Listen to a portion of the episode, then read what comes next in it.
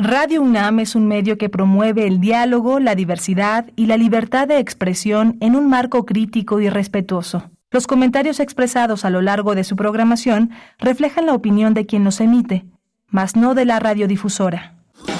Radio UNAM presenta Primer Movimiento, El Mundo desde la Universidad. Hola, buenos días. Hola, hola, buenos días. Ya son las 7 de la mañana con dos minutos de este 25 de octubre, ya estamos a la mitad, a la mitad de la semana. Hoy es eh, miércoles, eh, miércoles 25 eh, de octubre y vamos a tener un menú muy interesante. Está Rodrigo Aguilar hoy en la producción ejecutiva, está Crescencio Suárez en el control de la cabina y mi compañera Bernice Camacho en el frente de la conducción.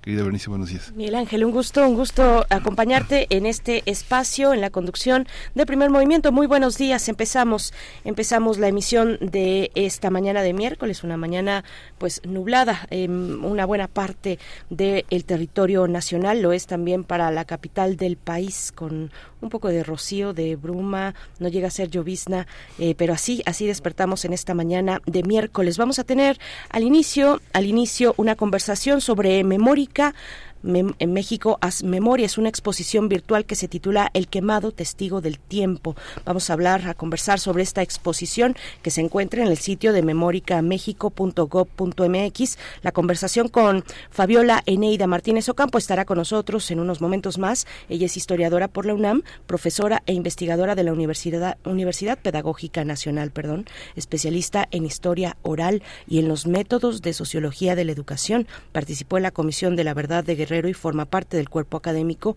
Educación, Resistencia y Alternativas Sociales. Nos hablará de este de esta propuesta desde Memórica que hace precisamente memoria del el pueblo El Quemado, ubicado en el municipio de Atoyac, en el Estado de México, que fue ocupado en el, en el año de 1972, una ocupación militar por parte del ejército mexicano, y bueno, da cuenta de ese episodio eh, en, esta, en este sitio electrónico Memórica México. Y vamos a tener en el Cine Club Gerciano Universum Vista, visita nocturna, cine mudo y música en vivo, Reinas de la Destrucción, una selección de películas de mujeres comediantes y además un recorrido por la exposición 10 en Humanidades, de la que ya hablamos en este espacio. Vamos a hablar con Ángel Figueroa, director general de divulgación de las humanidades. Hoy tendremos también nuestra charla número 8 del ciclo de charlas, 10 en total, de las personas finalistas a presidir la rectoría de la Universidad Nacional Autónoma de México para el periodo 2023-2027. Toca el turno hoy de conversar con el doctor Leonardo Lomelí Vanegas. Él es eh, actualmente es el secretario general de la UNAM, como ustedes saben. Es licenciado en Economía, maestro y doctor en Historia por la Facultad de Filosofía y Letras. es catedrático en esa, es profesor de asignatura en esa facultad y es eh, profesor de tiempo completo en la Facultad de Economía. Fue director de esa Facultad de Economía durante dos periodos consecutivos. Va a estar con nosotros. Es un es una semblanza eh, amplia, muy importante también, como lo han sido y hemos presentado a cada una de las personas que han estado eh, compartiendo para la audiencia de Radio UNAM y para el público en general su propuesta de trabajo para dirigir la rectoría de la UNAM. Vamos a tener también la desaparición de fideicomisos en el Poder Judicial de la Federación. Vamos a tratar el tema con Laurence Patán, Pantán, el doctor en Ciencias Políticas por la Facultad Latinoamericana de Ciencias Sociales, coordinadora del programa de Transparencia en la Justicia de México Evalúa. Sí, ayer por la noche, pues ya eh, tenemos eh, los que pudimos seguir eh, lo que ocurría en el Senado de la República, pues finalmente vimos que quedó aprobada la extinción, ya quedó aprobada la extinción de fideicomisos del Poder Judicial, 67 votos a favor, 48 en contra. Vamos a tener la lectura, como has dicho, de Laurence Patán esta mañana. Vamos a tener también la poesía necesaria en la voz y en la selección musical de Berenice Camacho. Y tendremos en la mesa del día la conversación sobre la primera jornada en la UNAM, octubre, mes de los cuidados, con el hashtag Cuidar Construye Igualdad. Es una, una propuesta impulsada por la SIGUL de la UNAM, la Coordinación para la Igualdad de Género de nuestra universidad, y estaremos conversando con un integrante de esa coordinación, es Rubén Hernández, director de Políticas de Igualdad y No Discriminación de la SIGUL de la UNAM. En el crisol de la química vamos a tener hoy la presencia, como siempre, todos los miércoles del doctor Plinio Sosa, eh, académico de tiempo completo en la Facultad de Química, dedicado a la docencia y a la divulgación de la química, la sacarosa y la dulce vida. Pues como siempre, un menú variado, un menú diverso, un menú radiofónico para ustedes y estamos también eh, en, en, las redes sociales. Eh, estaremos muy contentos de leer sus comentarios si tenemos oportunidad al aire y si no, por lo menos sí eh, repasar lo que nos están comentando, lo que ustedes quieren poner en las en los diálogos que proponemos desde este espacio. Recuerden, arroba P Movimiento en X y Primer Movimiento en Facebook. Vamos a ir primero con música. Vamos a ir con música, vamos a escuchar de David Bowie, Rebel, Rebel.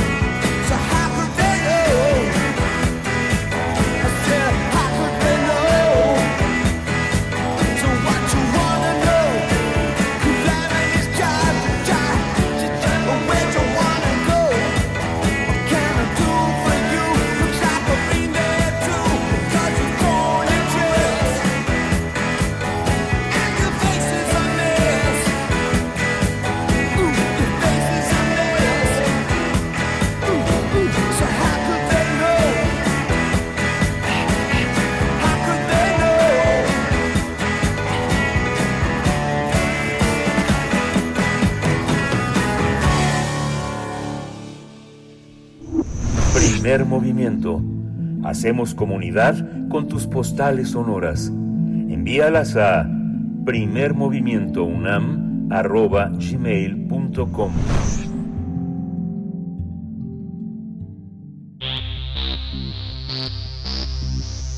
De festivales, ferias y más. Recomendaciones culturales. Fue en septiembre de 1972 cuando el poblado de El Quemado fue declarado objetivo militar, por lo que sus habitantes fueron víctimas de abusos y vejaciones, además de que algunos estuvieron privados de su libertad y sufrieron tortura. El pueblo El Quemado, ubicado en el municipio de Atoyac, en el estado de Guerrero, fue ocupado en una operación militar por el ejército mexicano. La mayoría de sus pobladores fueron acusados de haber participado en una emboscada contra un convoy militar.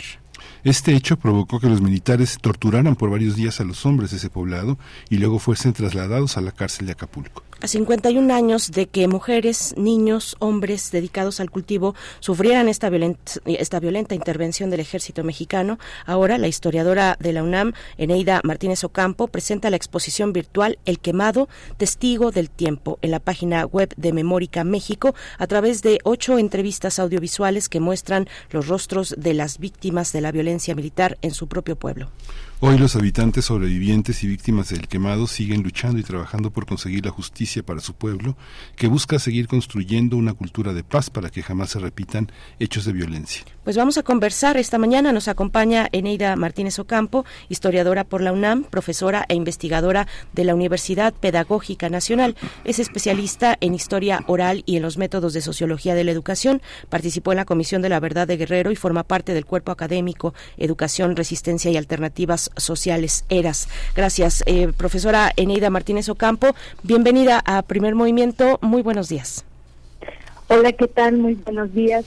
Eh, me da un gusto que me hayan invitado. Me siento muy privilegiada por este espacio. Muchas gracias, Anida. El privilegio es nuestro. Cuéntenos cómo, cómo armar una exposición donde los inocentes y los culpables son tan claramente diferenciados. Cómo poner en, cómo poner en crisis las propias fuentes que relativicen la idea de la verdad para ponernos en el territorio de las preguntas. bueno, primero debo de mencionar que eh, este interés nació a partir de que yo estaba trabajando en la Comisión de la Verdad del Estado de Guerrero que se formó en marzo del 2012 y ahí revisé algunas eh, entrevistas que le habían hecho a varios pobladores del quemado, eh, pero las entrevistas se limitaban a hacer eh, pues básicamente casi declaraciones. Se les hacía preguntas muy concisas y pues, los pobladores respondían. A partir de ese conocimiento que yo tuve, yo ya sabía del quemado y de varios pueblos que habían, que habían sido eh, reprimidos por el ejército, pero no lo sabía a, detalle porque yo hice mi investigación de licenciatura de la guerrilla de Guerrero, de Lucio Cabañas, Barrientos, y ahí en un episodio, de hecho, en, en, esa, en esa investigación, incluye un, un apartado de la eh, de las represiones que hubo a partir de la emboscada de, de agosto de 1972 que llevó a cabo la Brigada Campesina de Ajusticiamiento, encabezada por Lucio Cabañas Barrientos.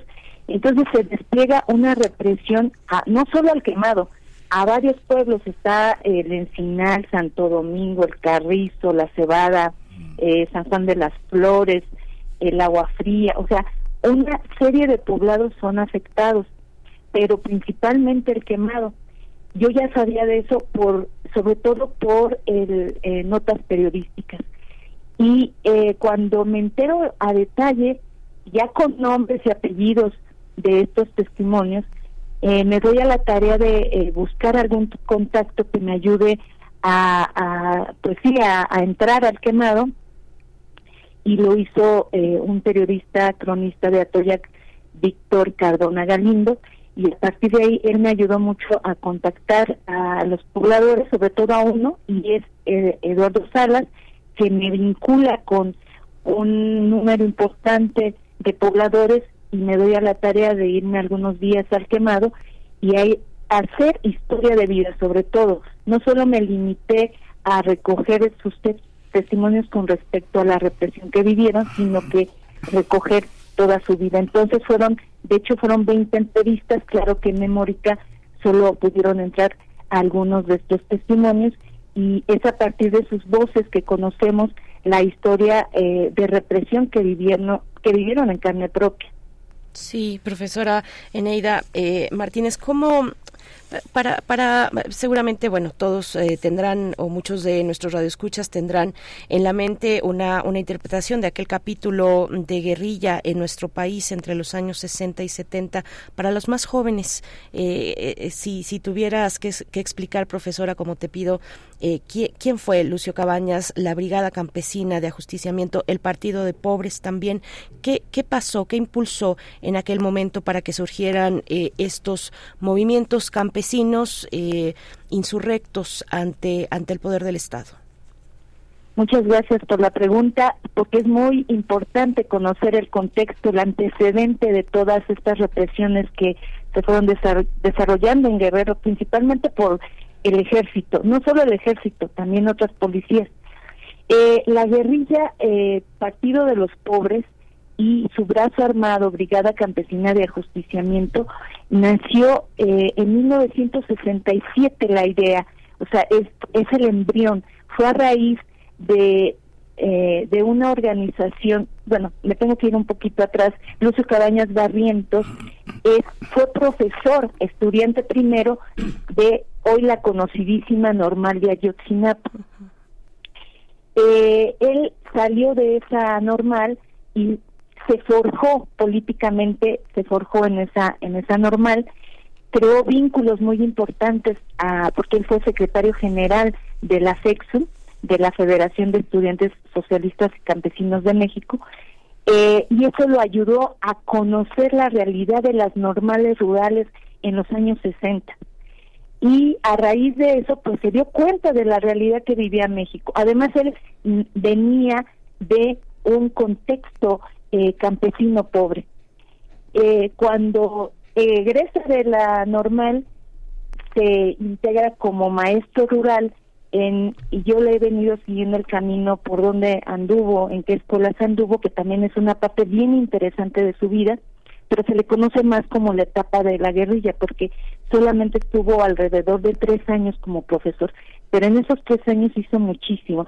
Siempre se vinculaba a las luchas sociales en, eh, en el lugar que llegaba. Si estaba en, en, en Mezcaltepec, ahí se vinculó con luchas de campesinos.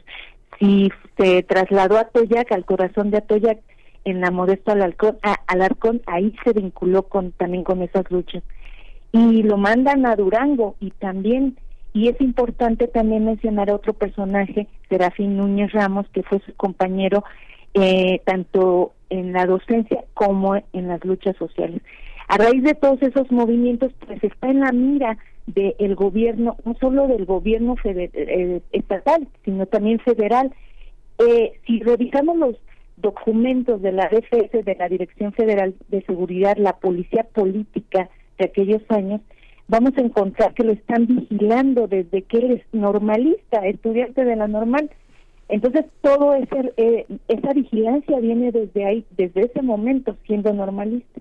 En un movimiento que se da en el 67, 66, 67 más o menos, en las escuelas Modesto Alarcón y Juan Álvarez de Atoyac, es ahí donde más se le echa el ojo, más se le vigila, porque está movilizando gente para democratizar las escuelas que estaban eh, dominadas por el caciquismo el caciquismo local y es a raíz de eso que, que va eh, que va siendo un foco de atención Lucio Caballero, no solo Lucio, también Serafín y otros maestros normalistas que son de izquierda. Eh, el 18 de mayo de 1967 eh, se hace un mitin para llamar a, a, convocan a la población para continuar una lucha que democratizara la escuela Juan Álvarez. Eh, ese día llega la judicial y hay un, no hay una represión por parte de la judicial contra la población. Hubo cinco muertos, eh, varios heridos y él ya no puede regresar a su salón de clases, ya no puede regresar a la escuela, tiene que eh, porque eh, se, eh, se, convierte en un hombre perseguido, deja la, la docencia y se va a la sierra. Es ahí donde empieza a formar paulatinamente el Partido de los Pobres y la Brigada Campesina de Ajusticiamiento. Nace en 1967 y termina esa, esa guerrilla o esa parte de la guerrilla en 1974, el 2 de diciembre, cuando es asesinado en un enfrentamiento con el ejército. Entonces, básicamente así lo resumí lo más que pude. Ahí nace eh, en, la guerrilla, pero él tiene una trayectoria de luchador social muy importante desde la normal. Sí, eh, tu, tu micro. Esta investigación muestra cómo eh, esta idea de que este, nosotros nada más seguíamos órdenes eh, pone en cuestión toda la idea de los periodos de enorme represión del ejército mexicano y de la policía política. Esa, esa versión de la que habla Zenaida está, hay que buscarla completa en el Archivo General de la Nación, la versión pública sobre Lucio Cabañas que está disponible ya este, desde hace ya algunos años allí, que muestra justamente este trayecto del que hablas, ¿cómo pone en cuestión eh, al ejército? Esta comunidad, cuando cumplió 50 años el año pasado, fue a Palacio Nacional a pedir reparación y a pedir justicia. Este, el presidente, al parecer, los escuchó y generó toda una, todo un dispositivo para atender esa, esa demanda. ¿Qué pasa con el ejército? ¿Cómo rendir cuentas, no solo sobre el hecho, sino sobre las estrategias del hecho y el papel de la de esta idea que ya desde los años 40 se acabó, de yo solo seguía órdenes. ¿Cómo entenderlo, Enaida? Pues eh, es una es una política de, de eh, orquestada, ¿no? Claro, desde el Estado mexicano, pero que tiene su papel fundamental el ejército y las policías, porque se orquesta todo, no es, ay, fueron unos cuantos, fueron unos soldados que se les pasó la mano, no, fueron políticas realizadas para reprimir a la población. ¿Por qué? Porque se ve como el apoyo, la base social que tiene la guerrilla. Eh, y entonces no se ve solo un caso, por ejemplo, en el, en, el caso específico del quemado, sino que he, he mencionado algunos de los pueblos que se vieron afectados solamente en ese momento, en ese periodo cuando se detienen cuando se detienen a los del quemado. Eran otros pueblos también y se repite la historia con variantes. Entonces fue fue una responsabilidad notable. Eh, por ejemplo, hay otro caso eh, donde vivían mis abuelos, a ellos los desplazaron, vivía ahí mi familia materna sobre todo, el Salto Chiquito también. Y ese, ese pueblo casi no se menciona. Entonces no fue meramente que a algunos militares se les pasó la mano, no fueron políticas eh, precisamente diseñadas para la represión. Profesora Eneida, ¿qué, ¿qué, vamos a encontrar en estos, en este sitio electrónico? ¿Qué hay en estas voces, voces que respiran, eh, que hacen memoria, que buscan reivindicar? Hace un momento eh, lo comentaba Miguel Ángel y, qué bueno que lo trajo a cuento para refrescar la memoria de cuando la hija de Lucio Cabañas estuvo ahí frente al presidente López Obrador y también frente al secretario de la Defensa, eh, Luis Crescencio Sandoval, eh, en esta víspera de que se abriera el campo militar número uno para que las familias y los sobrevivientes de aquel, de aquellos de aquel episodio amplio de persecución por parte de las Fuerzas Armadas, pues viera, viera la luz de la verdad y hubiera reparación, que es un proceso que continúa. Vaya, esta historia no es del pasado, sino, sino está vigente actualmente, pues, eh, e incluso más que nunca, probablemente, con toda, con todo el tema de derechos humanos en esta gestión eh, del gobierno federal. Pero, eh, ¿qué, ¿qué, decir de esas voces, de esas voces que están, que, que, que pudiste entrevistar, profesora, a las que te acercaste? ¿Cómo fue ese proceso y qué tienen que decir esas voces, esas personas? Bueno, eh, en la exposición de El quemado testigo del tiempo van a encontrar ocho entrevistas, pero son solamente fragmentos por el mismo espacio que tiene que ser dinámico. Y escogí, pues, eh, de manera aleatoria, no fue porque unas sean más importantes que otras, para nada. Las 20 personas que entrevisté eh, fueron historias de vida que me relataron no solo el horror que vivieron en aquellos en aquellos periodos, en aquel periodo que se fueron varios meses, sino que la cotidianidad ya de sus vidas antes de que llegara el ejército, pues ya era bastante dramática también, ¿no? O sea, desde la pobreza, desde que se casaron muy chicas algunas mujeres, de que vivieron violencia familiar, etcétera. O sea, si ya de por sí su vida cotidiana era complicada, la situación del ejército, eh, la represión que llevó a cabo el ejército, eh, complicó y, y horrorizó más sus vidas. Y entonces estas 20 entrevistas que fueron a 12 mujeres y 8 hombres, a, eh, más o menos las hice en el 2014, 2015, pues me cuentan eso. Y yo traté de extraer algunas partes que sean significativas, sobre todo en lo que nos están contando de la represión que, ellas y ellos vivieron. Eh, en mujeres que se quedaron solas porque sus maridos se los llevaron, tuvieron que sacar adelante a sus hijos solas, eh, no podían salir, esto es muy importante resaltar, no podían salir a, a sus huertas, a sus eh, o a vigilar su, su pequeño este eh, ganado, algunos tenían dos, tres vaquitas eh, o algún a una, alguna vaquita, no la podía, no podían eh, salir eh, a cuidarlos ni a cosechar porque el ejército no les permitía eso. Se, acaba la, la cosecha no la pudieron realizar, así es que se murieron eh, también los animales. O sea, no solo fue eh, el miedo que representaba ahí la presencia, sino que era real que si salían podían ser reprimidos esta visión que ahora presenta la exposición, hacia dónde, eh, hacia, dónde pretendes que se enfilen, y que, que un público uh, a través de Internet, un público también urbano, ¿cómo, cómo podemos digerir esta, esta situación? ¿Hacia dónde, ¿Hacia dónde va la versión que propones en, en, Memórica? Pues mira, mi intención es que pues acceda pues todo público desde aquel que es especialista en estos temas, pero más que nada aquella población y sobre todo aquellos que no conocen estos temas, porque desafortunadamente eh, no están tan difundidos.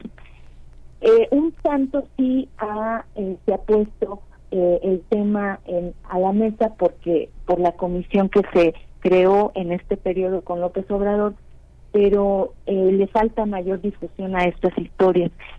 Eh, y sobre todo porque vienen justo de aquellas personas que fueron víctimas en carne propia de todo este pues de todo este aparato. Profesor Eneida, ¿dónde, ¿dónde crees que está hoy, cómo está reconstruida hoy la memoria y la figura de los profesores, de aquellos profesores normalistas, incluido Lucio Cabañas, desde luego, eh, cómo, cómo se expresan hoy en una lucha también, pues que vemos, que vemos que es palpable, que es, que es vigente, que es nutrida la lucha de las y los estudiantes normalistas rurales en, en todo el país.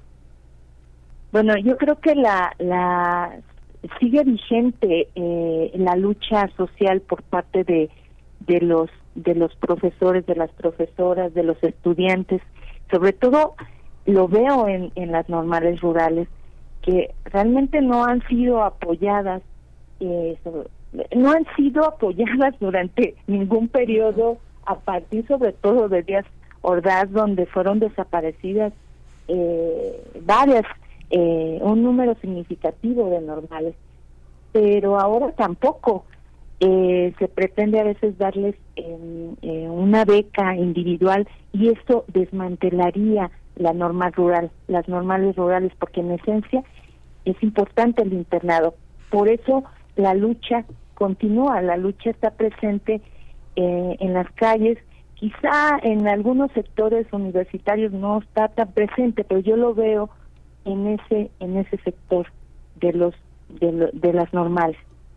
Cuando cuando fue perdón eh, Miguel Ángel nada más eh, un paréntesis eh, de hacer memoria de las más recientes eh, más recientes entre comillas digamos una vez que viene lo de Ayotzinapa en 2014 eh, las posteriores inmediatas protestas se, se, se lograba se, se lograba ver otra vez y no sé desde, desde cuánto tiempo atrás, pero de nuevo grafitis y sobre todo stencil, expresiones, expresiones eh, gráficas, digamos, de, de la figura de Lucio, de Lucio Cabañas. Se dejaba ver otra vez por las calles de esas manifestaciones mientras se hacían pues una serie de pintas de lo que ya es eh, pues parte de, de, una expresión dentro del de, de, en el cauce de la marcha era interesante volver a ver o ver de esa manera eh, en, en el contexto de una marcha como Ayotzinapa, como la, como la de Ayotzinapa, eh, una figura como, como la de Lucio Cabañas, Miguel Ángel. Perdón, sí, no, esta, esta visión también que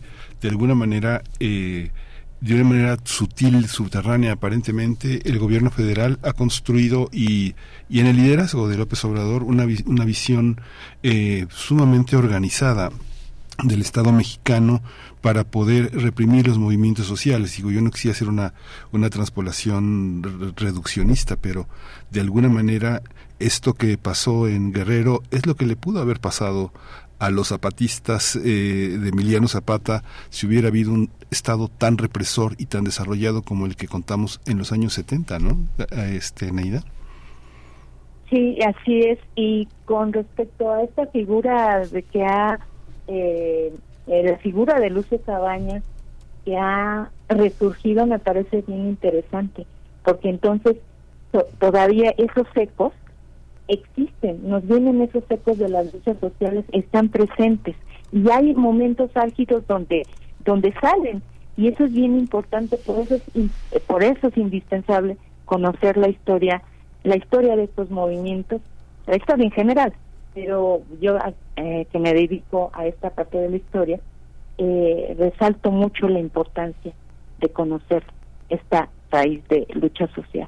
Sí, eh, Eneida, profesora Eneida Martínez, para para el pueblo de para el pueblo de Atoyac, para los pueblos de, de Atoyac, hay, eh, eh, es, es se reconoce, bueno, no sé hace cuánto tiempo, de, desde hace cuánto tiempo has, has vuelto o no, eh, has estado ahí de nuevo conversando, porque estas son em, entrevistas que se lograron hace, pues ya prácticamente hace una década o un poquito menos de una década, pero actualmente ya con el gobierno eh, que, gobierna en esto, el, gobierno que administra en estos momentos que ha propuesto, pues desde el inicio esta esta parte de, de la verdad y de la justicia, eh, ahí cada quien evaluará si ha salido bien o mal, pero o cómo o dónde se ha quedado en el camino el gobierno federal con este con este aspecto, pero los pobladores, los que conservan la memoria, esas viudas, los familiares, eh, ¿crees que consideran que hubo, que ha, que ha habido pasos recientemente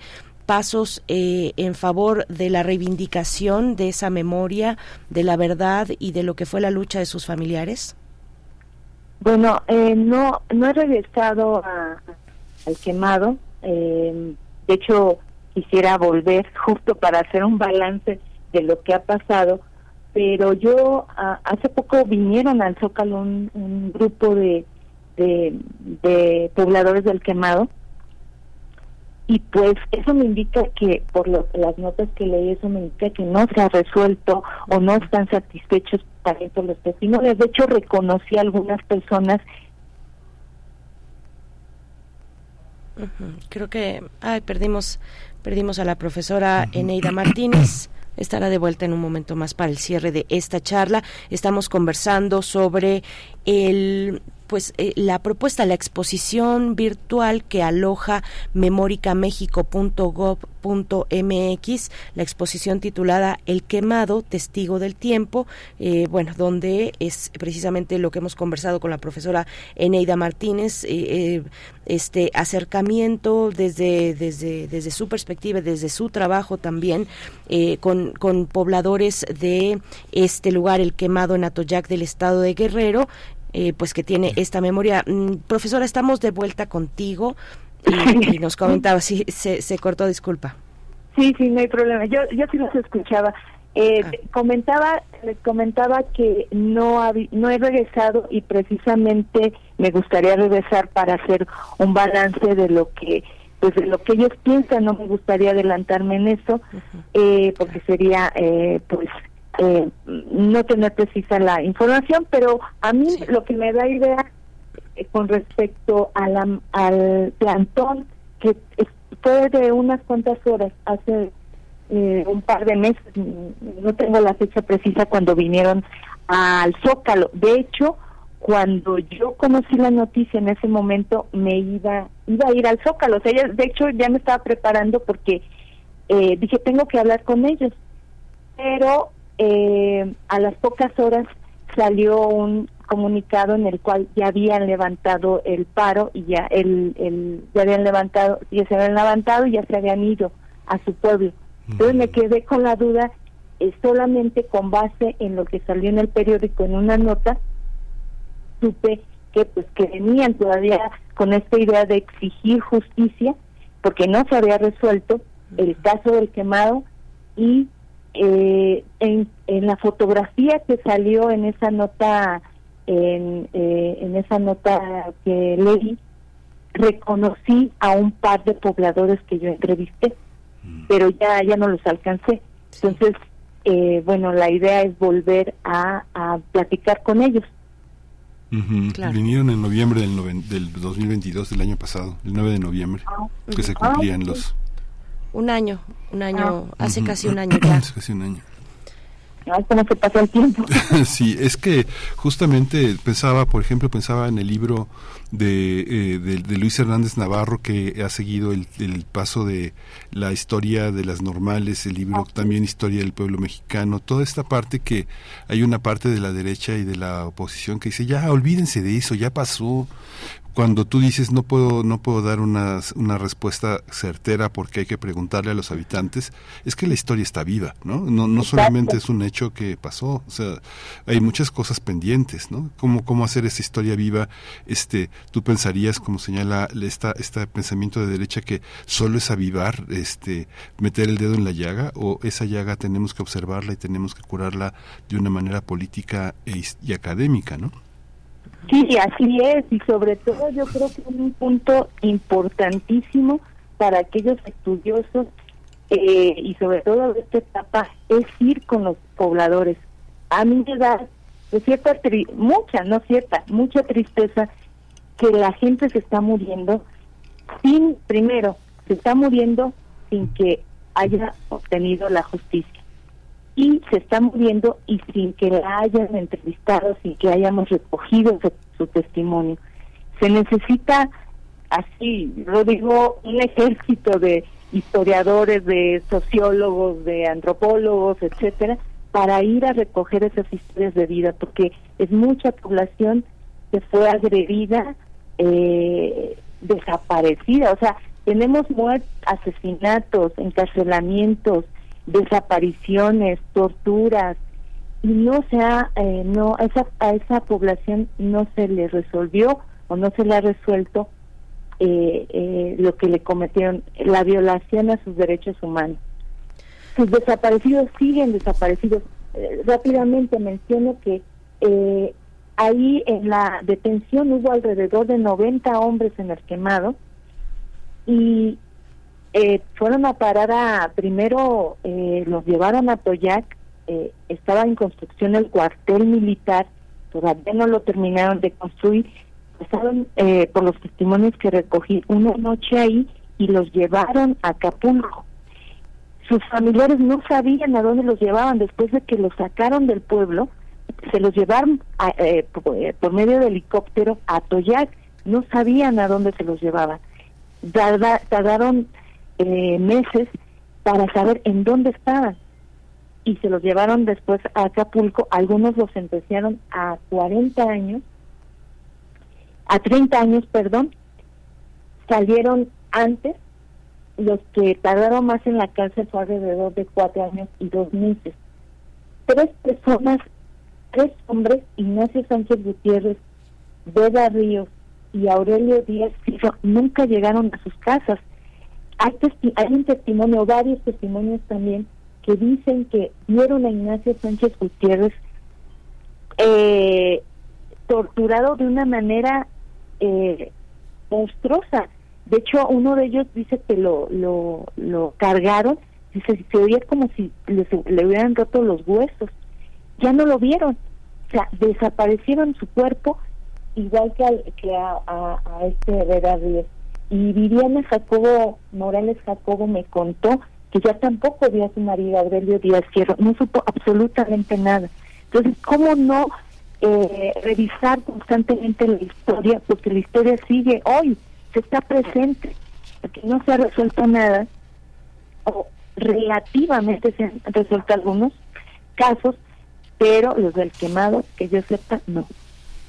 Pues muchas gracias, profesora Eneida Martínez Ocampo, historiadora, profesora investigadora de la de la Universidad Pedagógica Nacional. Eh, pues está ahí en memoricamexico.gov.mx este micrositio, esta exposición virtual, El quemado testigo del tiempo, pues qué necesario es seguir haciendo, seguir, seguir reconstruyendo esta memoria colectiva de la protesta social en México. Han pasado 50 años. Eh, y los familiares, las familias siguen buscando eh, este este evento que mencionaba Miguel Ángel Quemain el, el año pasado con, con la hija de Lucio Cabañas. Allí estaban los familiares, ahí estaban los familiares pidiendo que se abriera el campo militar número uno para saber el paradero de sus de sus seres queridos de, de estas de esta lucha y de otras también a lo largo de, de, esas décadas muchas gracias por compartir con la audiencia este este material este trabajo profesora Eneida hasta pronto hasta pronto y muchas gracias a ustedes por abrir este tipo de espacios para que el público conozca lo que pasó en Guerrero y lo que sigue pasando. lo que mm. sigue pasando desafortunadamente. Gracias, profesora Eneda Martínez. Hasta pronto. Hasta luego. Hasta pronto, muchas gracias. Vamos a ir a una pausa musical, una, una transición con Mac Miller y Small Worlds. Yeah. Yeah.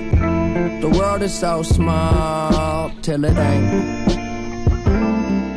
Yeah. I'm building up a wall till it break. She hated when I call and it's late. I don't wanna keep you waiting. I hope I never keep you waiting. Yeah. I think I know it all, but I don't. Why you always at the mall when you're broke? I just wanna ball, maybe dunk, but I never been tall. Yeah. I might trip, I never fall. God knows I came close. Don't try this at home. I know I probably need to do better. Fuck whoever, keep my shit together. You never told me being rich was so lonely. Nobody know me. Oh well, hard to complain from this five star hotel. I'm always in a rush, I've been thinking too much. But keep it on the hush, no one need to know, just us. Really all it takes. We don't need nothing but today, today, today, today. The world is so small, till it ain't, till it ain't, till it ain't, till it ain't. I'm building up a wall till it break, till it break, till it break, till it break. She hate it when I call, and it's late, and it's late, and it's late. I don't wanna keep you waiting. I don't wanna keep you waiting. I hope I never keep you waiting. I hope I never keep you waiting, waiting, waiting, waiting.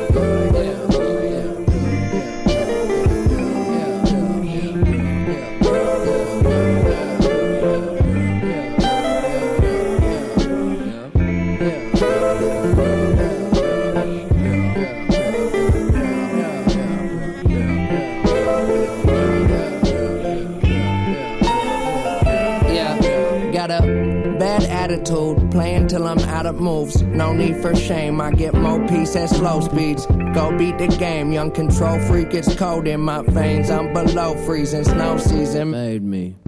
They know that I so need my space. Don't wanna grow old, so I smoke just in case.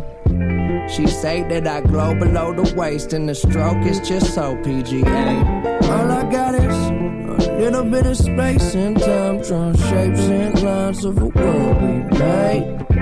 Tomorrow may be right around the corner, but I swear it's gonna be worth it if I make it. Wait, there's somewhere above you keep reaching up.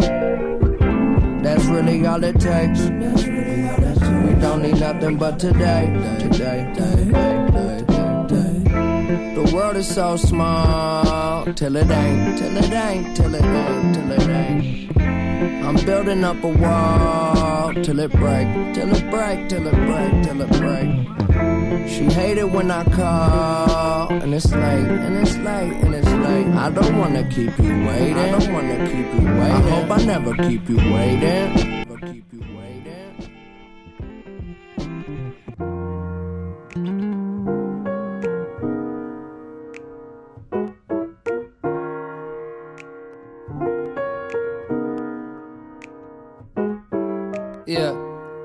Times out of ten I get it wrong. That's why I wrote this song. Tell myself to hold on.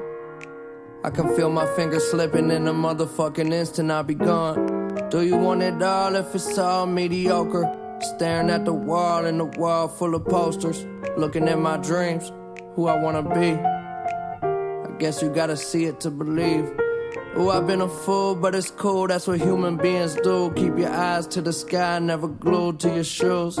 Guess there was a time when my mind was consumed, but the sun coming out now. Clouds start to move.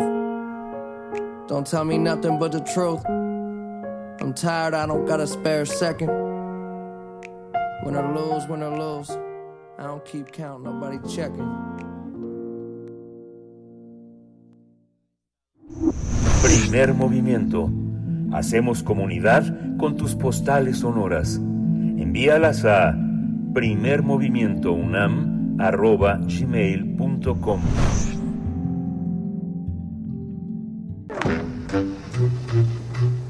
Cineclub Herziano una invitación para todos ustedes desde el Museo Universo, Museo de las Ciencias en la UNAM, para eh, asistir a la visita nocturna, bueno, en general a la exposición 10 en Humanidades y a la visita nocturna que nos ofrece una selección de cine mudo y música en vivo, Reinas de la Destrucción, una selección de películas de mujeres comediantes y un recorrido por esta exposición 10 en Humanidades. Nos acompaña para darnos los detalles, para hacer esta invitación a la audiencia de Radio UNAM, Ángel Figueroa, director general de divulgación de las humanidades en la UNAM. Gracias, Ángel Figueroa, por estar una vez más con nosotros. Bienvenido, como siempre. Buenos días. Muchas gracias. Me da muchísimo gusto poder eh, estar con ustedes y poder hacer esta invitación al público. Es la última semana de actividades de, de la exposición 10 en Humanidades, aunque va a permanecer hasta el día 12 de noviembre y como tú lo decías, pues este viernes tenemos una actividad muy bonita y además es una oportunidad eh, realmente única. Este esta serie de cortos que se llaman Reinas de la Destrucción o que le han llamado Reinas de la Destrucción eh, no se ha presentado en México, solamente una vez se presentó hace un año en Morelia, pero en la Ciudad de México y en el resto del país no se ha presentado y es una gran oportunidad para poder poder ver esta esta selección de cortos eh, con el eh, acompañados al piano eh, con José María Serralde que es un gran intérprete y pues vale muchísimo la pena y además aprovechar para hacer la visita nocturna a la exposición 10 en Humanidades. Qué, qué, qué interesante y qué me, y me imagino toda la cantidad de actividades que han desarrollado en esta en esta última este la, segunda parte del año que hablamos ya, este Ángel, de eh, la 10 en humanidades y ahora, por ejemplo, todo ese tipo de actividades que de cine, mudo y música en vivo, ¿quiénes son? ¿Cómo, cómo está estructurado este evento? ¿Quiénes pueden llegar? ¿Cuánto dura? ¿Cómo, cómo se hace una visita nocturna eh, en, en un tono de confianza con la gente que puede asistir? Algo que termina, bueno, no termina tan tarde, pero sí implica toda una, toda una logística, ¿no? Sí, pues es, es una oportunidad, así como, como esas películas de la noche en el museo, pues en esta ocasión eh, Universum está, estará abierto únicamente la sección de la exposición de 10 humanidades que está, como lo comentamos alguna vez, tanto en la parte exterior, de donde está un, una selección de carteles de la Bienal Internacional del Cartel con el tema de migración, como al interior, que está dividido en otros tres espacios, y es una gran oportunidad también porque eh, generalmente el público solamente puede asistir a Universum hasta las 5 de la tarde. Y en esta ocasión se abre el museo para quienes no pueden asistir en otros horarios o no pueden asistir el fin de semana. Siempre es rico poder hacer este recorrido, además de que es una visita guiada para poder contarles esta, esta serie de, temáticas que se han presentado como, como parte de un trabajo colaborativo de todo el subsistema de humanidades que está por primera vez en el Museo de Ciencias, en los 31 años del Museo de Ciencias. Y quisiera yo aprovechar, Miguel Ángel, también para decirles, bueno, además de, este, de esta actividad del viernes, que es a las 6 de la tarde, que cualquiera puede visitar, y para la cual incluso los boletos están al 2 por 1 o sea, están en 80 pesos, pero para dos personas. Así que es, una, es un gran pretexto para poder acompañarnos. Pero también este fin de semana concluyen el programa de actividades que fue conformado por casi, por más de 50 actividades culturales y académicas. El mismo sábado hay una obra de teatro con teatro clown que se llama Estás viendo y no ves, que se presenta a las 11 de la mañana en el foro de química. También el sábado, esa, esa actividad no tiene costo, la única que tiene costo es la de la, la de el, el cine mudo, y también si quieren visitar en otro día la exposición, pues también tienen que pagar su entrada al Universum, pero las actividades eh, académicas y culturales no tienen costo. Entonces, eh, tenemos esa actividad eh, de teatro el sábado, también el mismo sábado hay una, un, un, documental y charla sobre la riqueza natural de México, el armadillo y el chile, eso se da a las 12 del día. También hay un taller sobre cultura de ciberseguridad el jueves, mañana jueves. Otra actividad también mañana jueves eh, sobre son riesgos, pero tenemos sueños. Es una charla taller mujeres, desplazamientos y migraciones. También mañana jueves hay otra charla de cómo ser historiador y no morir en el intento. En fin, yo creo que es muy rica la, la oferta de actividades. Le invitamos al público a que entre al sitio 10 en Humanidades y que pueda conocer estas últimas estas últimas actividades que concluyen el sábado para eh, poder disfrutar de 10 en humanidades y además podemos ofrecer al público de primer movimiento algunos pases dobles para la función del viernes. No sé qué les parezca. Nos parece muy bien, nos parece muy bien, Ángel Figueroa. Eh, te agradecemos. En un momento más vamos a dar la dinámica que ustedes generosamente nos, pues, nos hacen posible con estos pases que tenemos. Los vamos a anunciar en un momentito más para que, eh, pues, todo, todo con orden y con calma para que cada quien se pueda llevar eh, su, su cortesía. Pero decir que en esta visita nocturna la entrada es dos por uno, la cuota de recuperación de 80 pesos. No se lo pierdan este viernes 27 de octubre las 18 horas, cine mudo y música en vivo, Reinas de la Destrucción, eh, eh, y bueno, que, será mm, un, deleite como también la sesión anterior, que, que, que, es muy interesante y que pudimos también invitar por parte de ustedes a, algunos integrantes de nuestra audiencia. Muchas gracias, Ángel Figueroa, y bueno, pues está ahí la, la recomendación, acérquense a el sitio electrónico de 10 en Humanidades para tener más detalles. Ángel, muchas gracias. Pues muchas gracias a ustedes por el espacio y muchísimas gracias también para eh, invitar nuevamente, por invitar nuevamente al público. Eh, repito, es una ocasión única. Tuvimos la oportunidad de ver esta función en Morelia y la verdad es que es fascinante, es fascinante y además el, pianista es es realmente excelente. Así que es eh, es dos por uno porque es ver la función y además poder entrar a ver la, la exposición. Por supuesto. Pues muchas gracias, Ángel Figueroa, director general de Divulgación de las Humanidades. Hasta pronto. Gracias.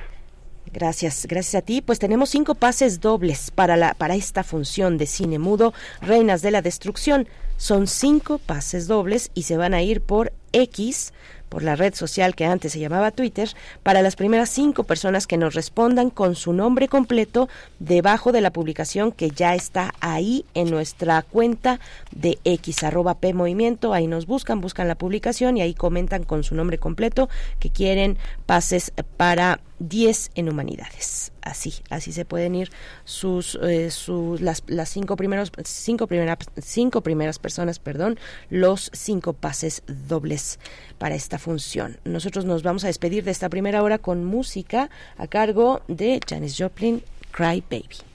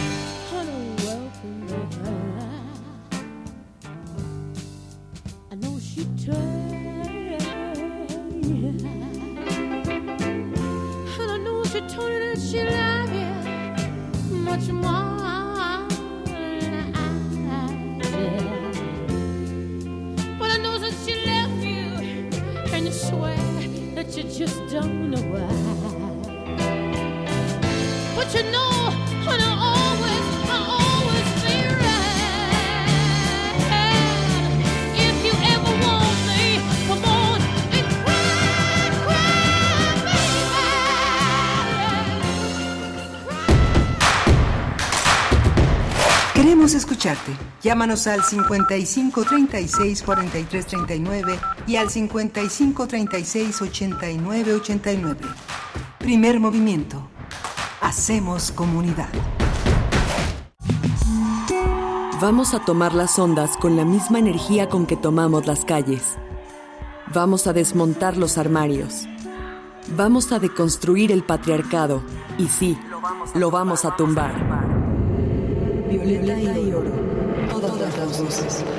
Todos los domingos a las 11 de la mañana por el 96.1 de FM y radio.unam.mx. Radio UNAM. Experiencia sonora.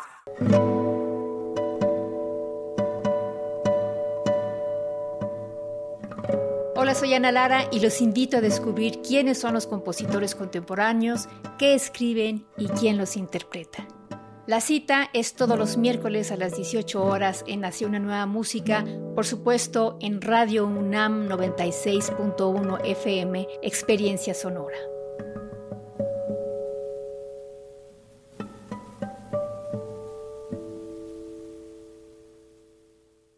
Otro México es posible. No es normal que nos acostumbremos a que todo cada vez esté peor. La inseguridad, falta de medicinas, de atención médica y de oportunidades para salir adelante.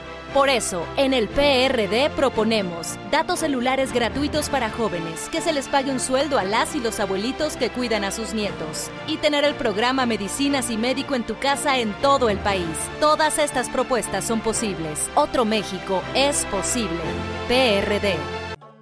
Ya hueles en Pazúchil, a pan de muerto y a copal. Son calaveras y catrinas que vienen al cenar. La Secretaría de Cultura invita a niñas y niños a celebrar la tradición del Día de Muertos en la Feria de las Calacas de Alas y Raíces. Asiste con toda tu familia. Talleres, música, teatro, narraciones orales, ofrendas y mucho más. 1 y 2 de noviembre, Centro Nacional de las Artes, entrada libre. Busca la programación en alasyraices.gov.mx. Secretaría de Cultura. Gobierno de México. Es muy tedioso hacer siempre lo mismo. No dejes que el aburrimiento apague tu imaginación. Escucha Escaparate 961 con los eventos culturales del momento. Viernes a las 15:15 horas por Radio UNAM. Entretenimiento y cultura. Radio UNAM. Experiencia sonora.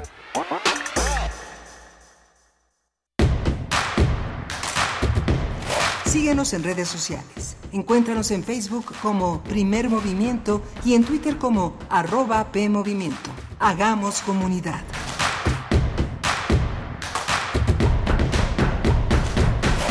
Buenos días, ya son las 8 con dos minutos de la mañana. Bienvenidos a Radio UNAM, a primer movimiento, el espacio matutino de esta emisora universitaria. Estamos con ustedes desde la mañana, desde las 7 de la mañana y hasta las 10. Estamos iniciando ahora mismo la segunda hora de transmisión con Radio Nicolaita, también en esta transmisión conjunta de 8 a 9 en el 104.3 de la frecuencia modulada.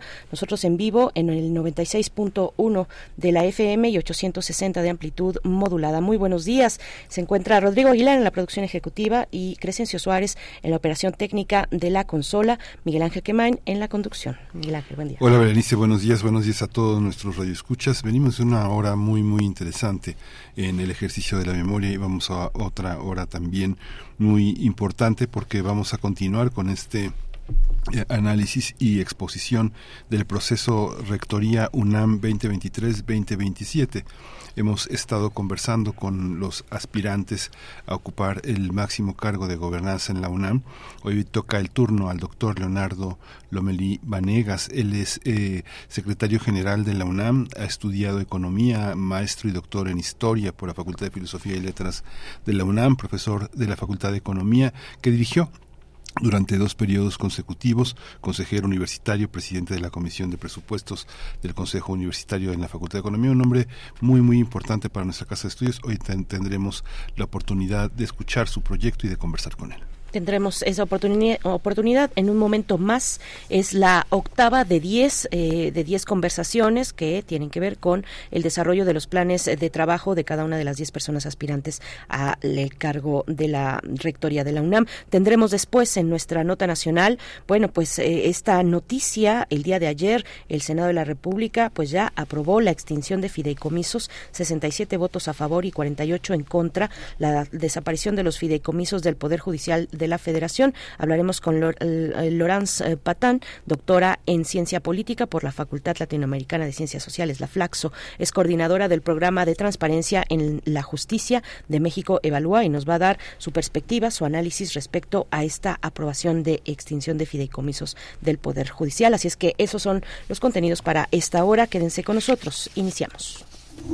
Primer movimiento. Hacemos comunidad con tus postales sonoras envíalas a primermovimientounam.gmail.com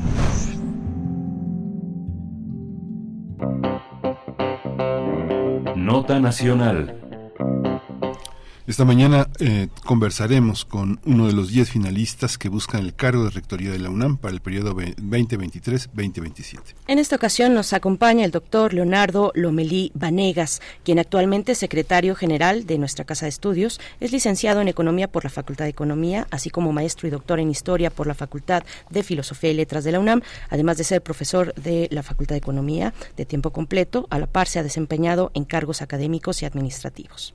Durante dos periodos eh, consecutivos fue director de la Facultad de Economía. El doctor también ha sido consejero universitario, presidente de la Comisión de Presupuestos del Consejo Universitario de la Facultad de Economía. Es investigador que forma parte del Sistema Nacional de Investigadores y también forma parte de la Academia Mexicana de Ciencias en el área de Ciencias Sociales. Doctor Leonardo Lomelí Vanegas, eh, mucho gusto contar con su presencia. Bienvenido, buenos días a Primer Movimiento. Muchas gracias a ustedes por la invitación. Gracias, eh, doctor Leonardo Lomelí Vanegas. Bueno, pues para información de la audiencia y también de las personas finalistas de este proceso, les comentamos que hemos decidido hacer un formato destinado de 20 minutos, de 25 minutos para cada una de estas entrevistas eh, que hemos sostenido con las y los aspirantes a este proceso eh, en un estricto orden alfabético y bueno, queremos que estas entrevistas sean lo más balanceadas y equilibradas posible.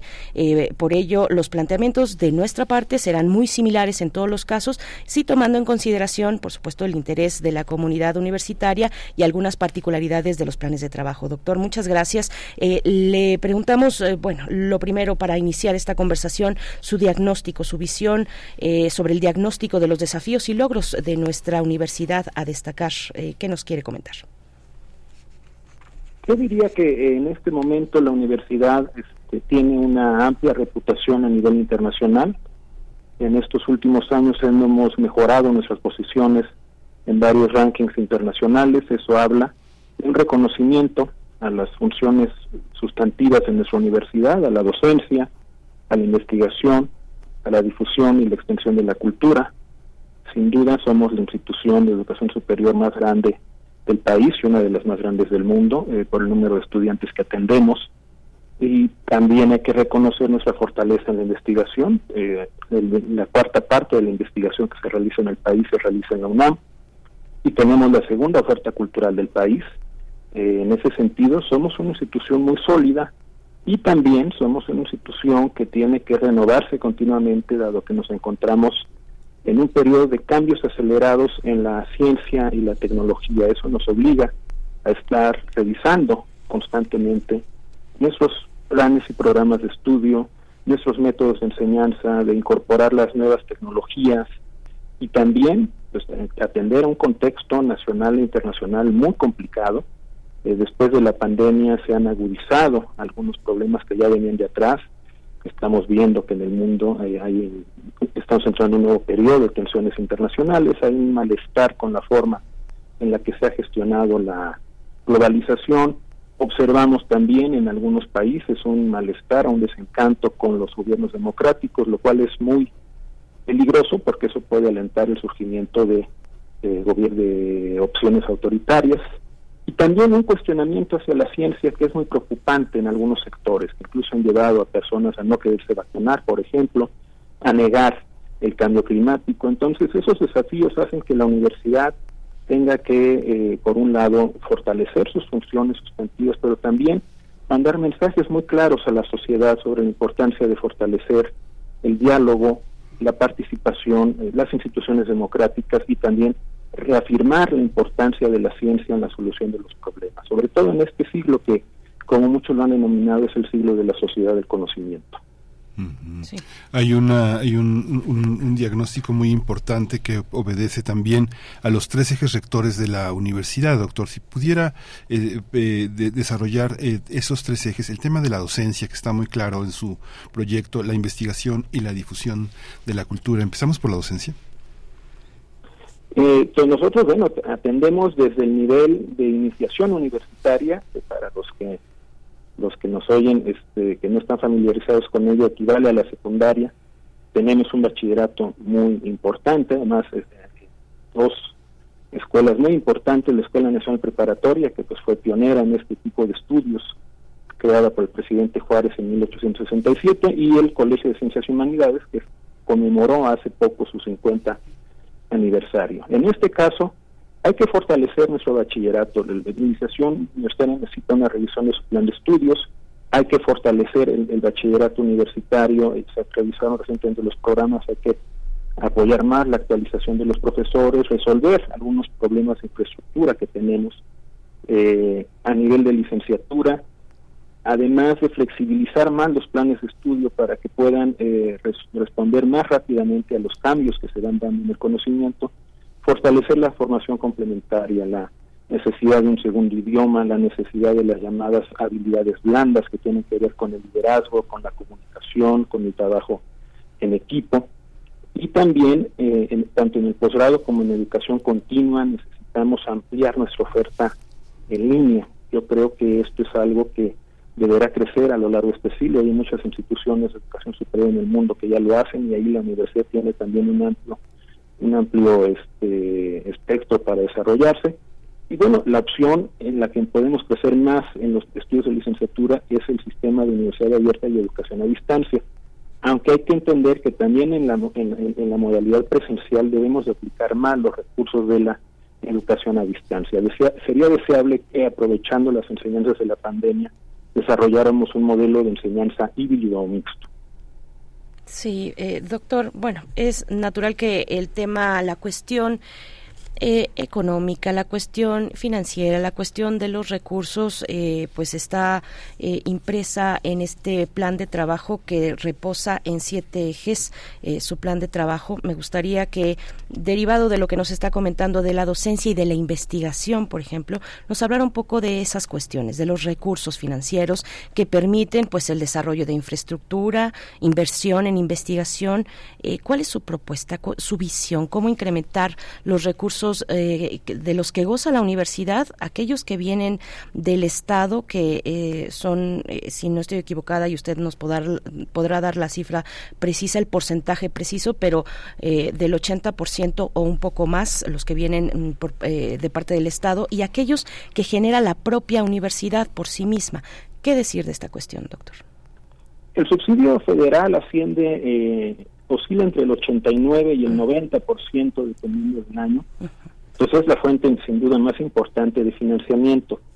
A esto hay que añadir que de los ingresos, eh, este, del 10 el 11% que, que genera la institución, muchos de ellos vienen de, venían de proyectos que en el pasado, eh, todavía los apoya el CONACIT, pero el CONACIT ha, eh, ha tenido una reducción drástica de, su gasto, que viene, hay que decirlo, viene del año de 2016, no es nada más de este gobierno.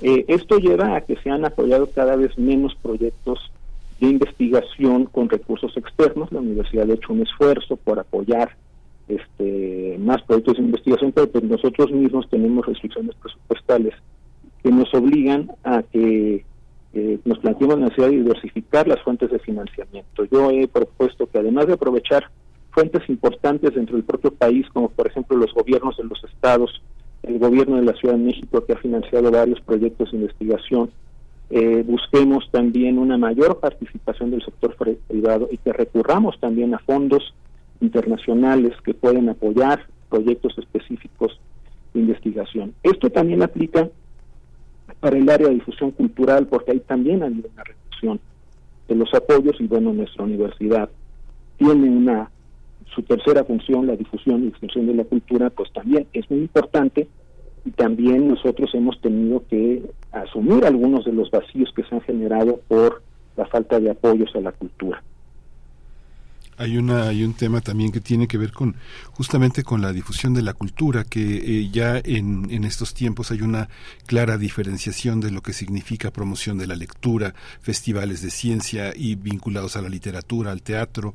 ¿Cómo, cómo entender esa universidad también sin fronteras, transfronteriza, que atiende a una parte muy importante de la, de la sociedad, pero también recoge muchos de los productos de la investigación y de, y de, y de la imaginación universitaria a partir de publicaciones que no necesariamente pasan por los institutos o por los aspectos académicos, sino que están más de ese lado. ¿Cómo observa usted esta parte de la difusión de la cultura dentro de estos tres ejes de la universidad?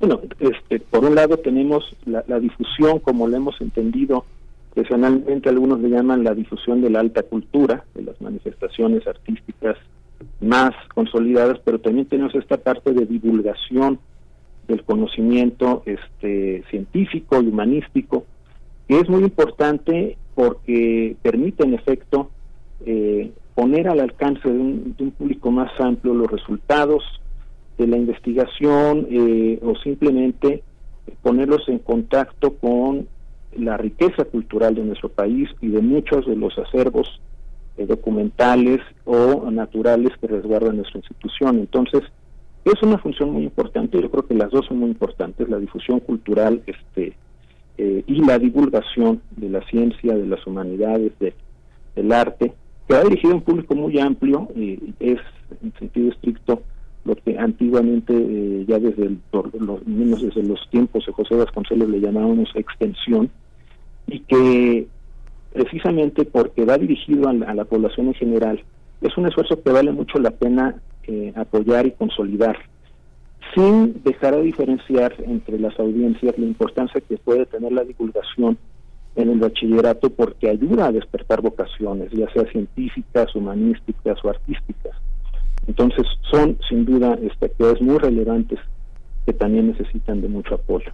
Doctor Lomelí Vanegas, eh, la universidad hace esfuerzos, ha hecho esfuerzos eh, siempre, pues, eh, y, recientemente de manera importante para tener presencia en distintos estados de la República. Las CENES son el caso. ¿Cuál es su propuesta al respecto? Una propuesta que, bueno, pues toca tantos temas como el de la ampliar la oferta académica en esos en esos otros espacios, en esos otros estados, descentralizarla. También tiene que ver con temas de infraestructura. ¿Qué, nos quiere comentar? Bueno, tenemos ya cuatro escuelas nacionales de estudios superiores, León, Morelia, este, Juriquilla y Mérida, que eh, necesitan eh, consolidarse, están por supuesto, son las primeras, están mucho más consolidada León, eh, Morelia, ya tienen además este de que han ido diversificando su oferta de licenciatura, ya cuentan con posgrados este alguna de ellas eh, en el corto plazo podría ya convertirse incluso en facultad. Eh, son mucho más recientes, eh, Mérida y Juriquilla. Necesitamos ampliar la matrícula de licenciatura, ir desarrollando los estudios de posgrado Y algo que es muy importante, eh, la universidad ha ido ampliando su participación en uno de los estados que tiene menor cobertura de educación superior, que es Oaxaca. Eh, si, si el promedio nacional de cobertura de la educación superior se calcula en torno al 40%, 42%, eh, 38% en algunas este, estadísticas, eh, es de la mitad en Oaxaca, es de alrededor del 21% el, el porcentaje de la población en edad de acceder a la educación superior que está estudiando en la educación superior. Entonces, eh, consolidar nuestra presencia en Oaxaca, que puede llevar en el corto plazo a la creación de una nueva escuela, nos permitiría eh, contribuir precisamente a elevar el número de personas que pueden acceder a la educación superior en uno de los estados que precisamente tienen más problemas. Yo creo que en el futuro la expansión de la universidad, que tampoco puede ser ilimitada, deberá de atender más bien este tipo de criterios, donde podemos ser más útiles, donde podemos complementar mejor los esfuerzos que realizan las instituciones de educación superior estatales y este y bueno, al final donde puede tener mayor impacto nuestra presencia. Sí, y este, y este aspecto que también está en una parte central de su proyecto es la vinculación nacional e internacional, ya habló en parte de ello, pero también justamente eh, la vinculación con el sector productivo que, que, tanto le debe también a la, a la universidad y la vinculación social, si pudiera comentarnos también sobre ese tema, doctor. En el caso del sector productivo yo creo que hay un gran potencial porque desafortunadamente México es uno de los países en los que el sector productivo invierte menos en investigación como porcentaje del Producto Interno Bruto.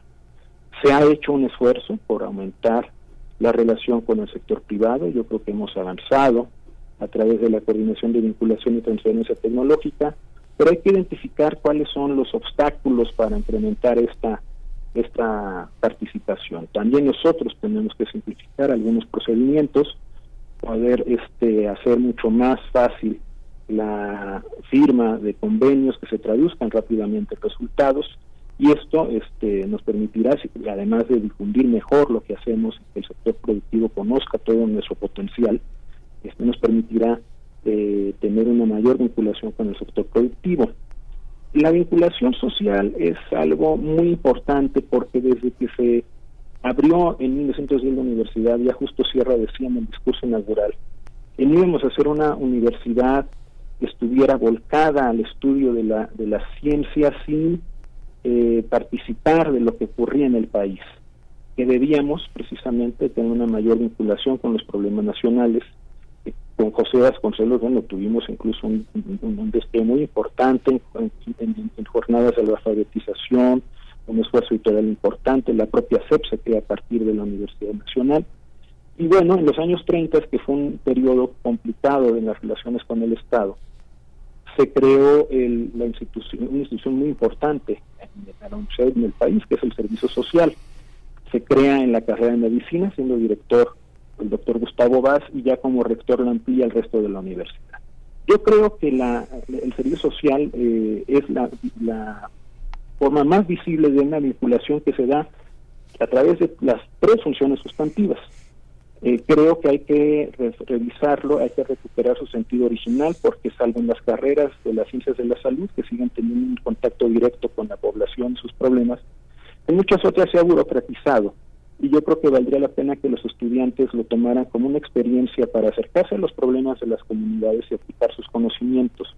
Hay otras formas de vinculación muy importantes.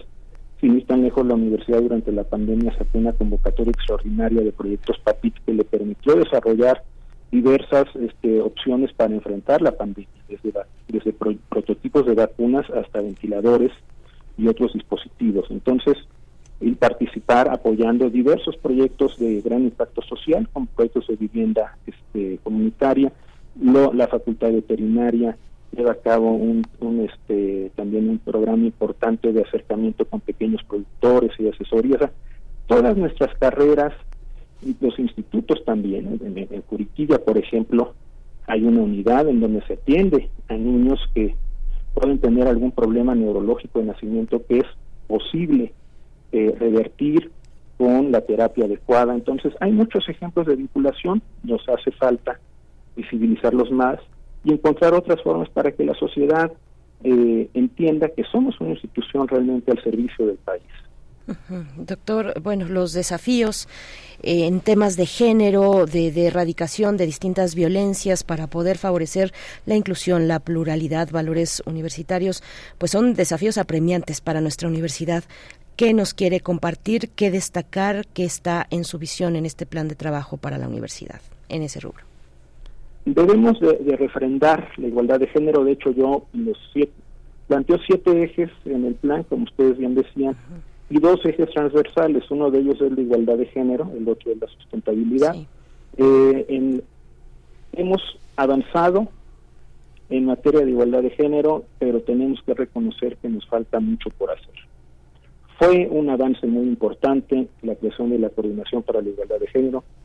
La tenemos que la tenemos que consolidar, tenemos que apoyar más los esfuerzos que realiza para visibilizar la problemática de género, para concientizar a la población eh, en general y a la comunidad universitaria en particular, para tener cursos diseñados para los distintos sectores de nuestra comunidad, desde los funcionarios, el personal académico, el personal administrativo, en el caso de los alumnos, yo creo que es la apuesta más ambiciosa. Para construir una auténtica cultura de igualdad de género, tenemos que introducir en los planes de estudio como perspectiva transversal eh, eh, la, perspectiva de género. Tenemos que introducir materias de género en los planes de estudio que sean obligatorias, que no sean optativas, y apostarle a un cambio cultural que puede tardar porque las mentalidades es lo que más lentamente evoluciona y porque hay muchas culturas, hay muchas actitudes muy arraigadas y normalizadas, formas de violencia muy muy normalizadas ya en la población. Entonces es un esfuerzo que no debe que no debe de este, dejar de impulsarse y tenemos que atender también los problemas de violencia de género que por desgracia se siguen presentando y esto requiere de un fortalecimiento de la defensoría de los derechos universitarios igualdad y atención de la violencia de género, tiene que tener más oficinas para poder atender en tiempos menos largos a las víctimas, darles el acompañamiento debido, introducir nuevos cambios, por ejemplo, que los que se puedan tomar medidas cautelares este, en protección de las víctimas en tanto se desahogan los procesos y otros cambios normativos que atiendan a que las instancias encargadas de sancionar este tipo de actitudes cuenten con una eh, perspectiva de género para tomar la mejor decisión. Gracias, doctor.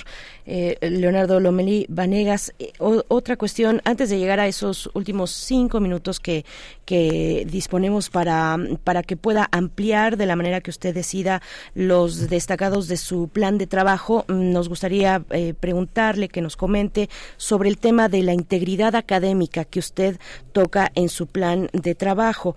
es una cuestión, nos comenta que, bueno, apunta a favorecer el Comité Universitario de Ética, por ejemplo. También comenta eh, pues la necesidad de hacer esfuerzos para contar con un reglamento de procedimientos en casos de faltas a la integridad académica. Si nos pudiera ampliar un poco más esta cuestión, doctor, por favor. La integridad académica eh, es muy importante, debe ser una de las eh, de, los ejes precisamente de nuestra actuación en las tres funciones sustantivas de la universidad la falta de integridad académica vulnera la credibilidad de la, institución hacia afuera y la cohesión de la propia institución hacia adentro. Por eso es tan importante sancionar las faltas, pero también prevenirlas, que los estudiantes estén conscientes de cuáles constituyen faltas de integridad académica, de que hay que dar el debido reconocimiento a las ideas de los demás, eso pasa por citarlos adecuadamente, también es muy importante que asumamos el reto que nos plantea en estos momentos la inteligencia artificial. Es una herramienta que hay que conocer, que hay que utilizar, que hay que aprovechar, pero también hay que estar muy conscientes de eh, todos los riesgos que conlleva. Entonces, sí es importante que fortalezcamos nuestro marco normativo, pero también es muy importante que, que concienticemos a la comunidad universitaria de que la integridad académica forma parte de los valores de la institución es uno de los más importantes. Pues muchísimas gracias, doctor. Iniciamos este, este, esta, esta última mm, carrera de la conversación con su exposición de los puntos que usted considere más relevantes que le importe subrayar o que le importe comentar que nos hayan tocado en este diálogo. Muchas gracias, doctor. Muchas gracias. Bueno, eh, eh, comentaba yo que otro eje es la sustentabilidad. Eh, es importante que asumamos desde la universidad la necesidad de promover una transición hacia energías renovables, que insistamos en la importancia de mitigar los efectos del cambio climático. Esto tiene que ver con cambios en los patrones de consumo y que desde la propia universidad pongamos el ejemplo.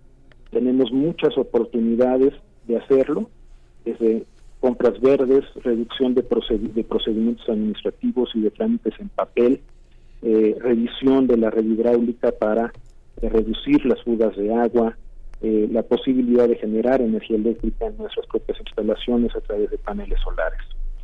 Asumir la necesidad que tenemos de cuidar más a nuestra comunidad, de procurar su salud, no solo física, sino emocional. La pandemia demostró que nuestros jóvenes son muy vulnerables, el confinamiento les afectó, no solamente es un problema de, rezago este, académico, es también un problema de vulnerabilidad psicológica y emocional que tendremos que atender institucionalizando los programas de atención psicológica que ya tenemos. Eh, creo que la promoción del deporte y de la cultura son muy importantes, no solamente para cohesionar a la comunidad, darle sentido de pertenencia, sino también para contribuir a la salud física y mental de la comunidad universitaria y asumir la importancia que corresponde a nuestra institución como la Universidad de la Nación. La universidad no puede crecer indefinidamente, no puede atender todas las necesidades de educación superior del país, pero sí puede y debe contribuir a la creación de instituciones de educación superior de alto nivel académico que permitan eh, que, un porcentaje mayor de la población pueda acceder a educación de calidad. Debemos de hacerlo y debemos de acompañar también todos los esfuerzos que se hacen porque el apoyo a la educación y a, la ciencia y a la cultura en nuestro país eh, aumente. Si queremos ser un país desarrollado, tenemos que apostarle a eso. No hay un solo país en el mundo que haya alcanzado el desarrollo que no haya invertido en educación, no haya invertido en ciencia, no haya invertido en cultura. Las tres cosas son muy importantes. Somos además una potencia cultural con una gran este, historia, con, un gran patrimonio artístico y cultural, además con expresiones culturales actuales, vivas, muy vibrantes, que requieren también de un apoyo, que va lo mismo desde la, desde, desde la música, el cine, la pintura, la danza, este, y otras expresiones culturales.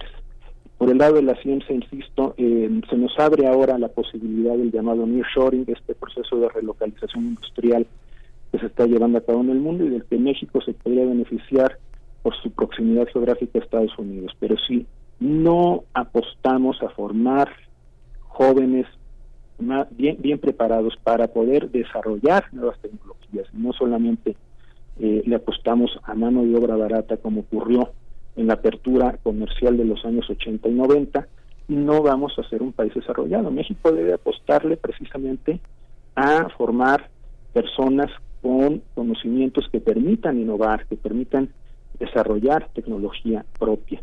Y para eso las universidades son muy importantes. Apoyar a la universidad pública, por supuesto a la UNAM con la Universidad de la Nación, es una apuesta de futuro para este país y creo que debemos en ese sentido defender muy claramente la necesidad de apoyar a la educación, a la ciencia y a la cultura como una opción para alcanzar el desarrollo de nuestro país.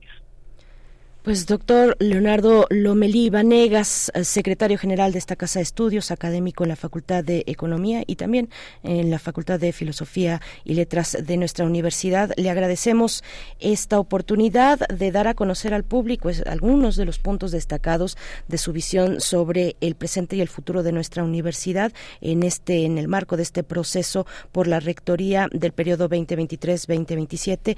Muchas gracias y muy buen día. Recordamos a la audiencia que pueden encontrar este, su plan de, trabajo y el de las 10 personas finalistas en el sitio de la Junta de Gobierno, juntadegobierno.unam.mx. Gracias, doctor Romel Ibanegas. Hasta pronto. Muchas gracias a ustedes. Hasta pronto. Hasta pronto, doctor. Vamos a hacer una pausa con Frank Ocean, Pink and White.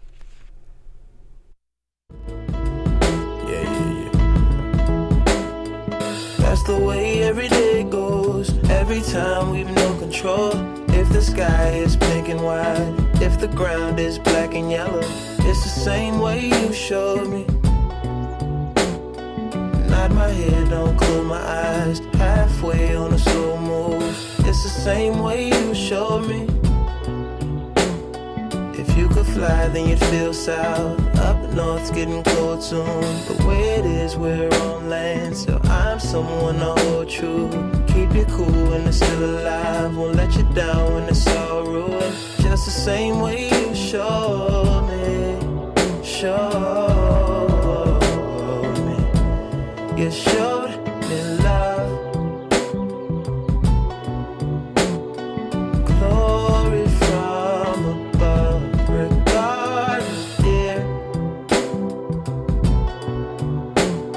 It's all downhill from here.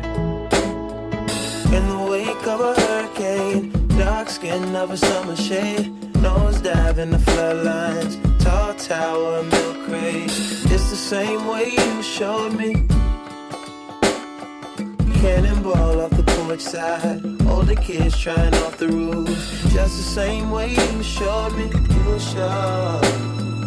You could die and come back to life, up for air from the swimming pool, you kneel down to the dry land, kiss the earth that birthed you, gave you tools just to stay alive and make it up when the sun is ruined. That's the same way you showed me, showed. You showed me love.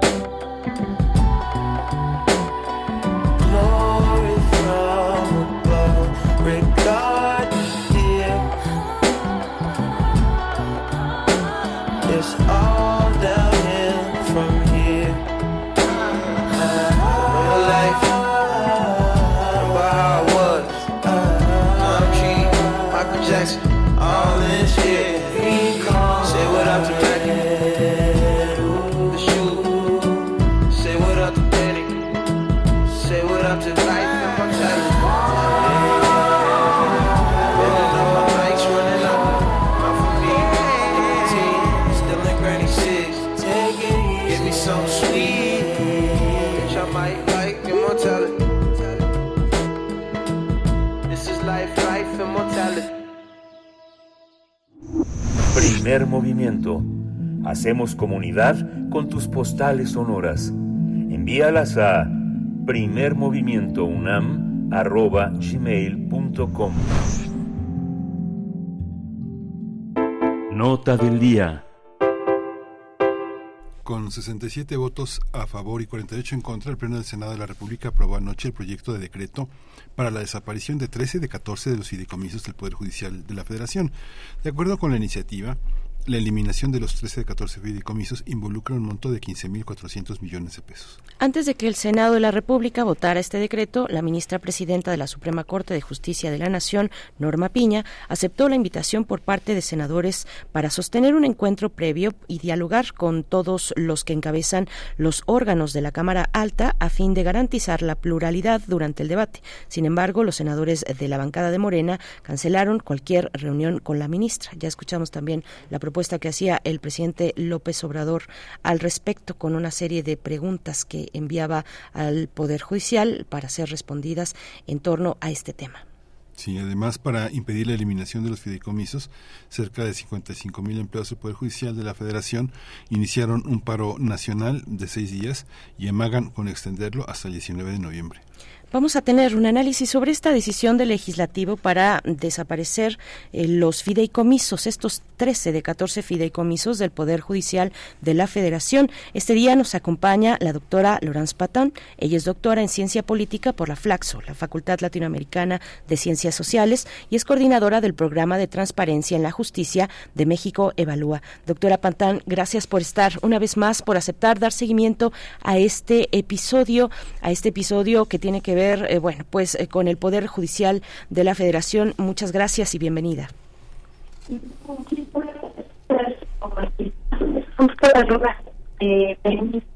Se oye un poco mal, Laurence. Este, vamos, vamos, a, vamos a ajustar un poquito la, la llamada, a ver si podemos a, a realizarlo. Sí, tal vez es cuestión de moverse un poquitito para tener la mejor señal posible. Doctora, ¿nos escuchas? Bueno, vamos a Ya estamos, ya, estamos de vuelta. Doctora, buenos días. Ah, no, Vamos, vamos a esperar. Ay, qué mala suerte. Vamos a esperar un momento. Vamos a esperar un momento. Bueno, pues como ya comentábamos, eh, fueron 67 votos a favor y 48 en contra. Una discusión pues que tuvo de todo. El día de ayer una discusión amplia, larga, toda la jornada eh, en el Senado de la República, eh, pues con los argumentos a favor y en contra, algunos eh, pues de todo tipo, desde argumentos más técnicos hasta los más políticos e ideológicos. De todo vimos ayer en el Senado de la República. Doctora Lorenz Patán, de nuevo, muchas gracias. Bienvenida, buenos días. Ah, muchísimas gracias a ustedes. Un gusto estar con, con su auditorio y platicar con ustedes. Gracias, Un tema, un tema espinoso porque parece que unos están a favor, unos en contra. Hay poco análisis. No, no está el replanteamiento de analizar a partir de su desaparición, su reedificación y replanteamiento. ¿Cómo, cómo lo observas ese análisis? Eh, el presidente prometió una serie de replanteamientos con algunos de los fideicomisos. ¿Cómo lo, cómo lo observas? Sí, este, creo que eh, pues hay, varios aspectos que, que tomas en cuenta. Em, uno de ellos, efectivamente, es en, en realidad esos fideicomisos, creo que hay un gran desconocimiento sobre eh, de qué sirven, para qué sirven. Primero que nada, desde que los fideicomisos en realidad este, son un instrumento financiero eh, que permite, digamos, eh, pagar gastos recurrentes sin perder capital. a, qué me refiero? Es un poco complejo. Es decir, la idea es, se pone eh, una gran cantidad de recursos en una bolsa y este eh, esta bolsa se digamos se invierte en, en, ciertos instrumentos financieros de tal manera que dé rendimientos y esos rendimientos son los que digamos se gastan pero el, el patrimonio se queda allí ¿Para qué sirve? Para justamente este, eh, eh, financiar ciertas, eh, ciertos gastos que son necesarios sin gastar, este, como digo, patrimonio. En ese caso, esos fideicomisos, los del Poder Judicial Federal, este, se, han, este, se utilizan principalmente para dos cosas. Uno, este, para, digamos, em, pagar eh, la construcción de edificios judiciales o el mantenimiento de ciertos edificios que lo requieren. Esto es especialmente importante porque ha habido reformas en los últimos años, y ustedes lo saben muy bien porque lo hemos platicado, que implican la necesidad, digamos, de eh, eh, pues em, ampliar las eh, instalaciones del Poder Judicial de la Federación. Esas reformas a cuáles me refiero, por ejemplo, la reforma penal este, de 2008, que al implicar la oralidad, pues se tuvieron que rehabilitar este ciertos edificios para eh, que haya eh, la posibilidad de tener salas de oralidad o bien este eh, de construir nuevas instalaciones, ¿no? Lo mismo con la reforma a la justicia laboral que hace que ahora el poder judicial, los poderes judiciales tengan que pues encargarse de esta justicia, de esta nueva materia, la materia laboral que antes estaba a cargo del ejecutivo y las juntas de conciliación, ahora le toca al poder judicial y de esta manera pues sí también tiene que tener instalaciones eh, para eh, dar esta atención. Eh, y recientemente se aprobó en abril de este año el nuevo Código Nacional de Procedimientos Civiles y Familiares y esto también implica ciertos cambios en la manera de realizar los procesos que implica que tiene que adecuarse este, los, las instalaciones. Entonces, parte de estos fideicomisos eh, están previstos para este tipo de, de obras de, de, mantenimiento este, de instalaciones o este, adecuaciones.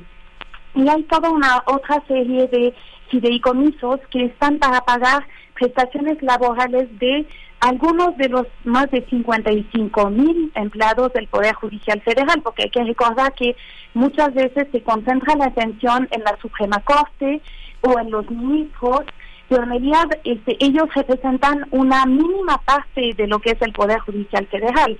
La gran parte de los empleados este, son personas que trabajan en juzgados y tribunales a lo largo y ancho del país y esas personas eh, tienen ciertas eh, prestaciones laborales, en particular de dos tipos.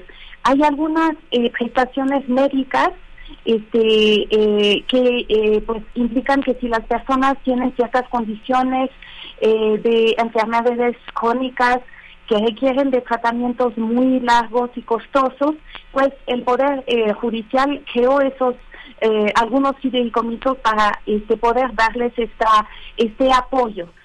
pero este apoyo no es que vaya a personas a los ministros o este, van a personas que tienen sueldos, digamos, de los sueldos más bajos.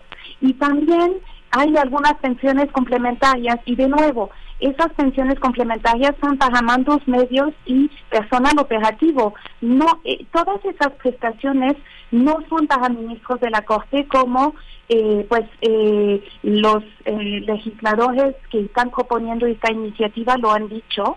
Este, y eso es creo que la parte de la eh, del desconocimiento sobre estos fideicomisos. Entonces, digamos, yo creo que para empezar, eso es una parte muy importante, entender para qué sirven estos fideicomisos y entender que eh, efectivamente, eh, si bien se ha comentado, ah, no, porque cuando, o sea, inicialmente se dijo que estos fideicomisos, cuando digo se dijo los mismos legisladores que proponen, que han propuesto esta reforma, que se aprobó anoche, este, dijeron que eh, pues era para ir en contra de los privilegios este, de los ministros. Primero, pues no son privilegios de los ministros, son eh, como le decía, pues para esos dos tipos de, de eh, pues prestaciones y temas de pues necesidades para atender pues las reformas que se han dado que dan más eh, funciones al Poder Judicial.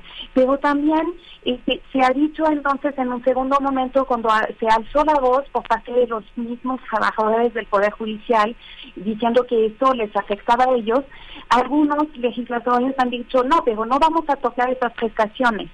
Eh, vamos a eliminar los fideicomisos, pero las prestaciones las vamos a seguir dando. Pero, ¿qué implica esto? Implica que estas prestaciones, entonces, sí, ahí sí, en este momento, van a tener que salir de los recursos este, del presupuesto, porque, digamos, lo vamos a tener que pagar nosotros con nuestros impuestos a partir de estos... Eh, digamos, porque se van a tener que prever eh, rubros dentro del presupuesto para pagar estas prestaciones. Eso es la alternativa que se está ofreciendo. Entonces creo que en realidad en lugar de ser una mejora para todos los mexicanos, esto empeora, porque como lo decía ahora, efectivamente hay como cantidades de recursos que están en estos fideicomisos y lo que permite pagar esas prestaciones son los rendimientos. Entonces esto, digamos, al, al radio no le cuesta. Y eso es importante. Además decir que muchos de esos este, fideicomisos efectivamente tuvieron en algún momento quizás algunos eh, recursos eh, públicos que fueron ingresados en esos fideicomisos, pero también este, muchos de estos se financian con, eh, digamos, aportaciones o eh, sí, aportaciones de los eh, empleados, digamos, del mismo Poder Judicial, que ellos contribuyen y, y, parte de los recursos que están en estos fideicomisos no son recursos públicos, sino de los mismos trabajadores. Entonces, de todos modos, a la hora de extinguir estos fideicomisos, esos recursos se van a tener que regresar a las personas que las aportaron. Y eso también es importante señalarlo, ¿no? Gracias, eh, doctora Pantán. Eh, bueno, iré, eh, es, hay, hay, me parece que en el mismo debate legislativo, pues entre las posiciones a favor y en contra, eh, encontrábamos algunas, eh, pues, contradicciones, no sé si llamarlo así, pero algunos dicen, no, es que sí va a afectar al grueso, al grueso de esos 55 mil trabajadores y trabajadoras del Poder Judicial, pero otros decían que no. Por ejemplo, un senador, ahora, ahora comento el, nombre, eh, se me fue en este momento, pero un senador de Morena hablaba del el fideicomiso de sistema de pensiones complementarias, decía que beneficia a 25 funcionarios, es un fideicomiso, 25 funcionarios un fideicomiso por 832 millones de pesos. Mm, pero, pero de nuevo, venía otro, otro legislador y comentaba lo contrario. Eh, vamos, vamos a detener eh, ese tema ahí, también para dejarlo en, en el debate y ojalá desahogarlo más adelante, pero una cuestión, un argumento en contra de los fideicomisos es que son ilegales que no están reflejados en la ley, que deberían estarlo al tratarse de fideicomisos de un poder público del Estado mexicano, como es el Poder Judicial. Eh, es, es, una base, digamos, un, un tema amplio para introducirnos o seguir introduciéndonos en el tema de los fideicomisos que es complejo. ¿Qué, qué nos puedes comentar al respecto, doctor? Claro, este, no, en realidad allí creo que también hay una imprecisión. Efectivamente, eh, solamente uno de los eh, fideicomisos que tiene el Poder Judicial está eh, mencionado en la ley orgánica del Poder Judicial de la Federación. Pero existe la Ley Federal de Presupuesto y Responsabilidad Hacendaria que dispone que eh, el Poder Judicial como este, Poder Legislativo, de hecho, y los órganos autónomos, eh, gozan de autonomía presupuestaria. Y de hecho, hoy en esta ley se comenta, este, me, se menciona que este, en realidad eh, los eh, poderes eh, que no son el ejecutivo, pero los otros poderes y los órganos autónomos tienen derecho a conformar fideicomisos. Entonces no hay ninguna ilegalidad allí, más bien, este, y de hecho esta misma ley de federal de presupuesto y responsabilidad hacendaria prevé que en realidad cuando se extingan fideicomisos, los recursos tienen que reingresarse a la tesorería de este de ese del órgano autónomo o del poder en cuestión. En ese caso sería con la, tesorería del Poder Judicial Federal. Mm, eh, de hecho, y allí está la ilegalidad, diría yo. Es decir, plantear que los recursos de los fideicomisos eh, del Poder Judicial se reintegren a la tesorería este, de la Federación. Allí está el problema porque en realidad lo que prevé la ley de responsabilidad de, de presupuesto de responsabilidad sanitaria es otra cosa y que se reintegren a la misma tesorería del Poder Judicial de la Federación. Entonces ahí está una primera imprecisión. Y, además, este, efectivamente, cada poder tiene la facultad de este, crear sus propios fideicomisos y el hecho de que no estén en la ley no significa que sean ilegales. Es que el argumento que, sostienen es que no forma parte de su, de, su estatuto orgánico, sino son puramente coyunturales para enfrentar programas y proyectos que son específicos de una administración o de una coyuntura o de una coyuntura eh, particular de la institución. Eh, hay contradicciones en la ley porque también por otra parte Hacienda marca que el dinero asignado para esos ejercicios se convierte en un subejercicio si no se ejecutan y no pueden ir de nuevo a la caja a la caja de la institución que lo solicitó al, legislativo, sino que tienen que reintegrarse Hacienda, convertirlos nuevamente en el paquete de solicitud de recursos para el año siguiente y volver a recuperarlos, si es que se justifica el subejercicio. Digamos que hay varias piezas como sueltas en esa parte. Lo que señalaba también al principio mi compañera Berenice tiene que ver con esta cuestión también que se ha señalado con muchísima eh, en este en este en este argumenta que en este argumento que cerca de de los 55 mil trabajadores, en realidad no, no, no hay personal de base que goce de los 15 mil millones de pesos, que solamente hay 14 mil 414 empleados de confianza y que de ellos solamente 602 además de los más de 1.500 jueces y magistrados, son los que utilizan esos recursos que de alguna manera también son asignados de manera discrecional como maneras complementarias al, al sueldo base, que fue lo que cuestionó en el origen el gobierno federal, señalando que los recortes a los privilegios que tenían eh, los mandos medios y los altos mandos, eh, seguros médicos, eh, sueldos complementarios, tenían que ser recortados, pero no se recortó a ningún trabajador de base, ¿no? ¿Cómo, cómo observar esa, esa argumentación? ¿Es falsa? A ver, este, aquí creo que hay dos temas este, que son muy importantes. El primero es el tema de los de, de dónde vienen esos fideicomisos y esta idea de que vienen de subejercicios y que el Poder Judicial habría, digamos, a propósito o no a propósito, pero en algunas ocasiones algunos legisladores decían que a propósito se subejercía, perdón, este, eh, eh, eh, pues el, presupuesto para poder tener esos recursos e ingresarlos a fideicomisos. Y ahí es importante comentar lo siguiente. Desde 1999, este, este, la ley marca que los subejercicios no se pueden ir a fideicomisos y se tienen que regresar a la tesorería de la federación, cosa que se ha hecho. Entonces, los recursos de los fideicomisos, como lo decía, este, en los últimos años este, vienen de dos fuentes. Este, bueno, hecho de tres. Este uno este es son en dado caso cursos que están etiquetados dentro del presupuesto este es decir cuando se aprueba el presupuesto se prevé que hay un monto que puede ir al fideicomiso. Particular esto ha sido el caso en los últimos años eh, los únicos recursos que, han sido etiquetados y que han eh, eh, venido del presupuesto que paga los fideicomisos han sido eh, esos eh, recursos para implementar ciertas reformas, como les decía, ¿no? Este, la reforma este, penal, la laboral, este, este, etcétera. Entonces, eh, esos son los únicos recursos este, del presupuesto y recursos públicos que van a fideicomisos.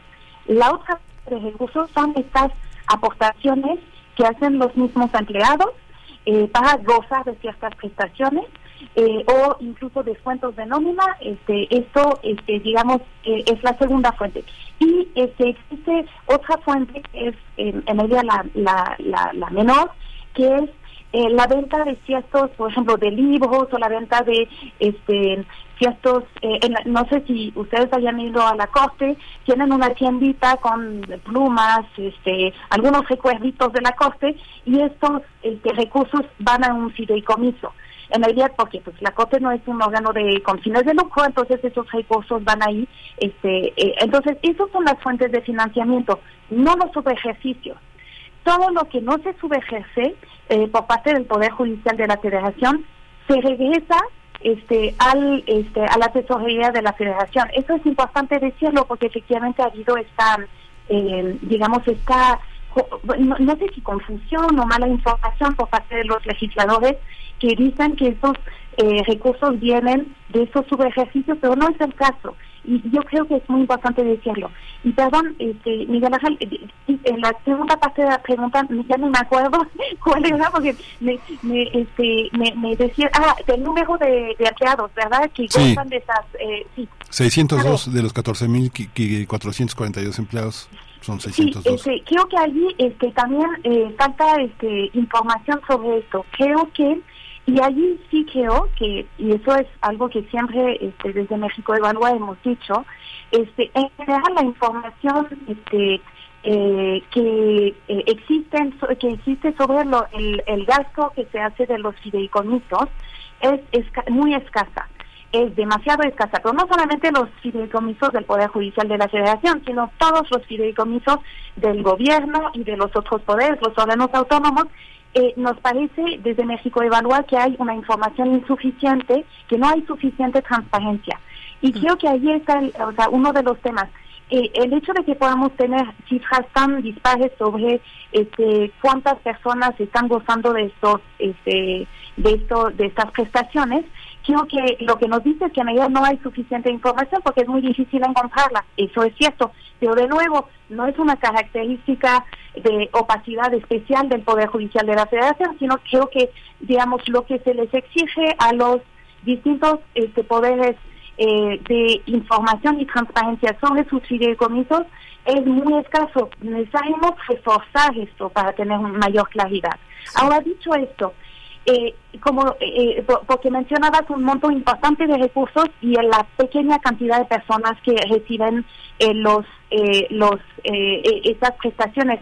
Ojo, de nuevo, el hecho de que en un fideicomiso haya millones y millones de pesos no significa que se gasta todo. Justamente, en el, el, el, el, como les decía al inicio, el, la función de un fideicomiso es que haya muchos recursos, pero lo único que se gasta, este, o lo ideal es que lo único que se gaste sean este, los rendimientos que, da este, eh, que dan esos recursos. Entonces, no es que los, eh, no, no me acuerdo del monto que mencionaste, este, eh, eh, que, esos millones de pesos vayan a esas este eh, 25 o etcétera personas en ellas son es el, eh, son los recursos que están en el fideicomiso pero no se gasta todo en esas personas a cada una de esas personas se les da lo que les corresponde según la prestación que corresponda Sí. No sé si me estoy explicando. Sí, nos, queda, nos queda clara la explicación, doctora Lorenz Patán. Eh, ojalá tengamos oportunidad de más adelante seguir ampliando. Eh, se nos ha acabado el tiempo, pero bueno, fue interesante la postura, por ejemplo, de la sonadora Olga Sánchez Cordero, ¿no? Salió a defender, eh, fueron tres, si no me equivoco, tres, tres fideicomisos, el que tenía que ver con la infraestructura que ya has mencionado, eh, para entre otras cosas las salas orales, ampliarlas, mejorarlas, las salas de juicios orales. Habló, pues, de, de, de de, otras cuestiones también, de las pensiones complementarias, de las pensiones médicas, eh, mm, eh, pero de nuevo se nos ha acabado el tiempo. Gracias por por hacer este esfuerzo, por seguir eh, pues en esta discusión que debe seguir, que debe privar el, ese ánimo de diálogo. Ojalá que, así sea y te agradecemos esta mañana. Muchas gracias. Muchísimas gracias a ustedes. Este, me parece muy importante seguir este esfuerzo de explicar mejor estos temas efectivamente. Entonces, mil gracias por la oportunidad. Gracias a ti, Lorenz. Gracias, hasta pronto, doctora Lorenz Pata. Bueno, les debía el nombre del senador, de uno de los senadores, pero digamos uno puntualmente que salió a decir eh, que uno de estos fideicomisos, el de pensiones complementarias, beneficia a 25 funcionarios, eh, un fideicomiso de 832 millones de pesos, otro que beneficia a una persona nada más eh, durante 2022, así fue, fue utilizado por una persona, el de prestaciones médicas complementarias, bueno, César Cravioto fue uno de los que puso estos ejemplos ejemplos pero bueno, hubo de todo ayer en el Senado. Nosotros tenemos ya que despedir esta hora. Nos quedamos con el aliento corto para, pues, con un tema que da, que da muchísimo. Es de acuerdo al texto, al proyecto. Eh, ahí se expresa que no se afectarán los derechos adquiridos, dice el proyecto. Bueno, pues hay todavía mucho que conversar con esto que ya se ha aprobado en el Senado de la República, Miguel Ángel. Sí, muy, muy interesante y bueno, este, vale la pena reunir y reunir especialistas que discutan este tema. Ya son las 8 con 59 minutos y nos despedimos de esta hora, nos despedimos de la radio Nicolaita. Muchas gracias por alojarnos en sus frecuencias en este impulso de la red de radios universitarias. Muchas gracias. Nos escuchamos mañana en punto de las 8 de la mañana con ustedes. Vamos al corte y regresamos en un par de minutos.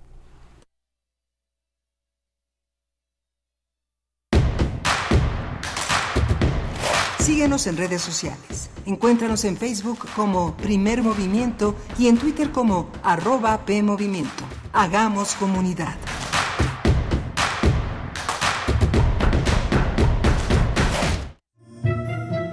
Calvino, el autor de la imaginación. 2023, 100 años de su nacimiento.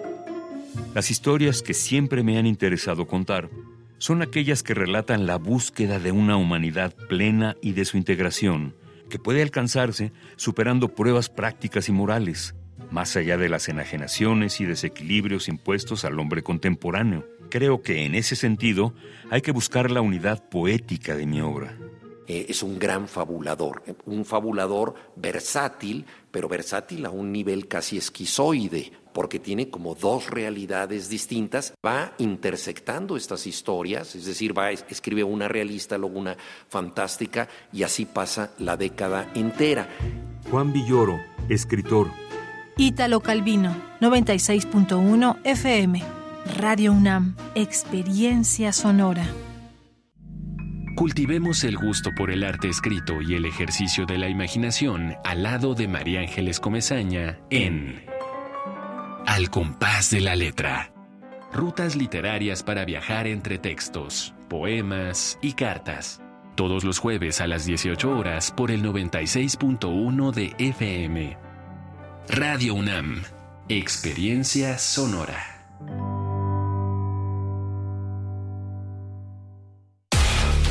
En la vida cotidiana se reflejan las problemáticas sociales, con diferentes causas y consecuencias.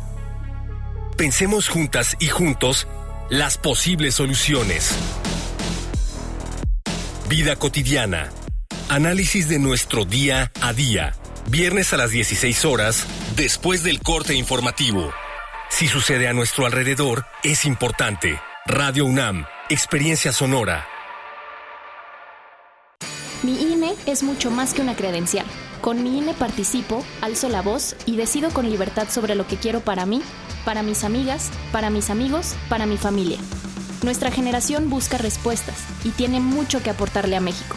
Si ya cumpliste 18 años o los cumples antes o el 2 de junio, tramita tu INE, infórmate, decide y vota. Tienes hasta el 22 de enero. En estas elecciones, con mi INE participo. INE.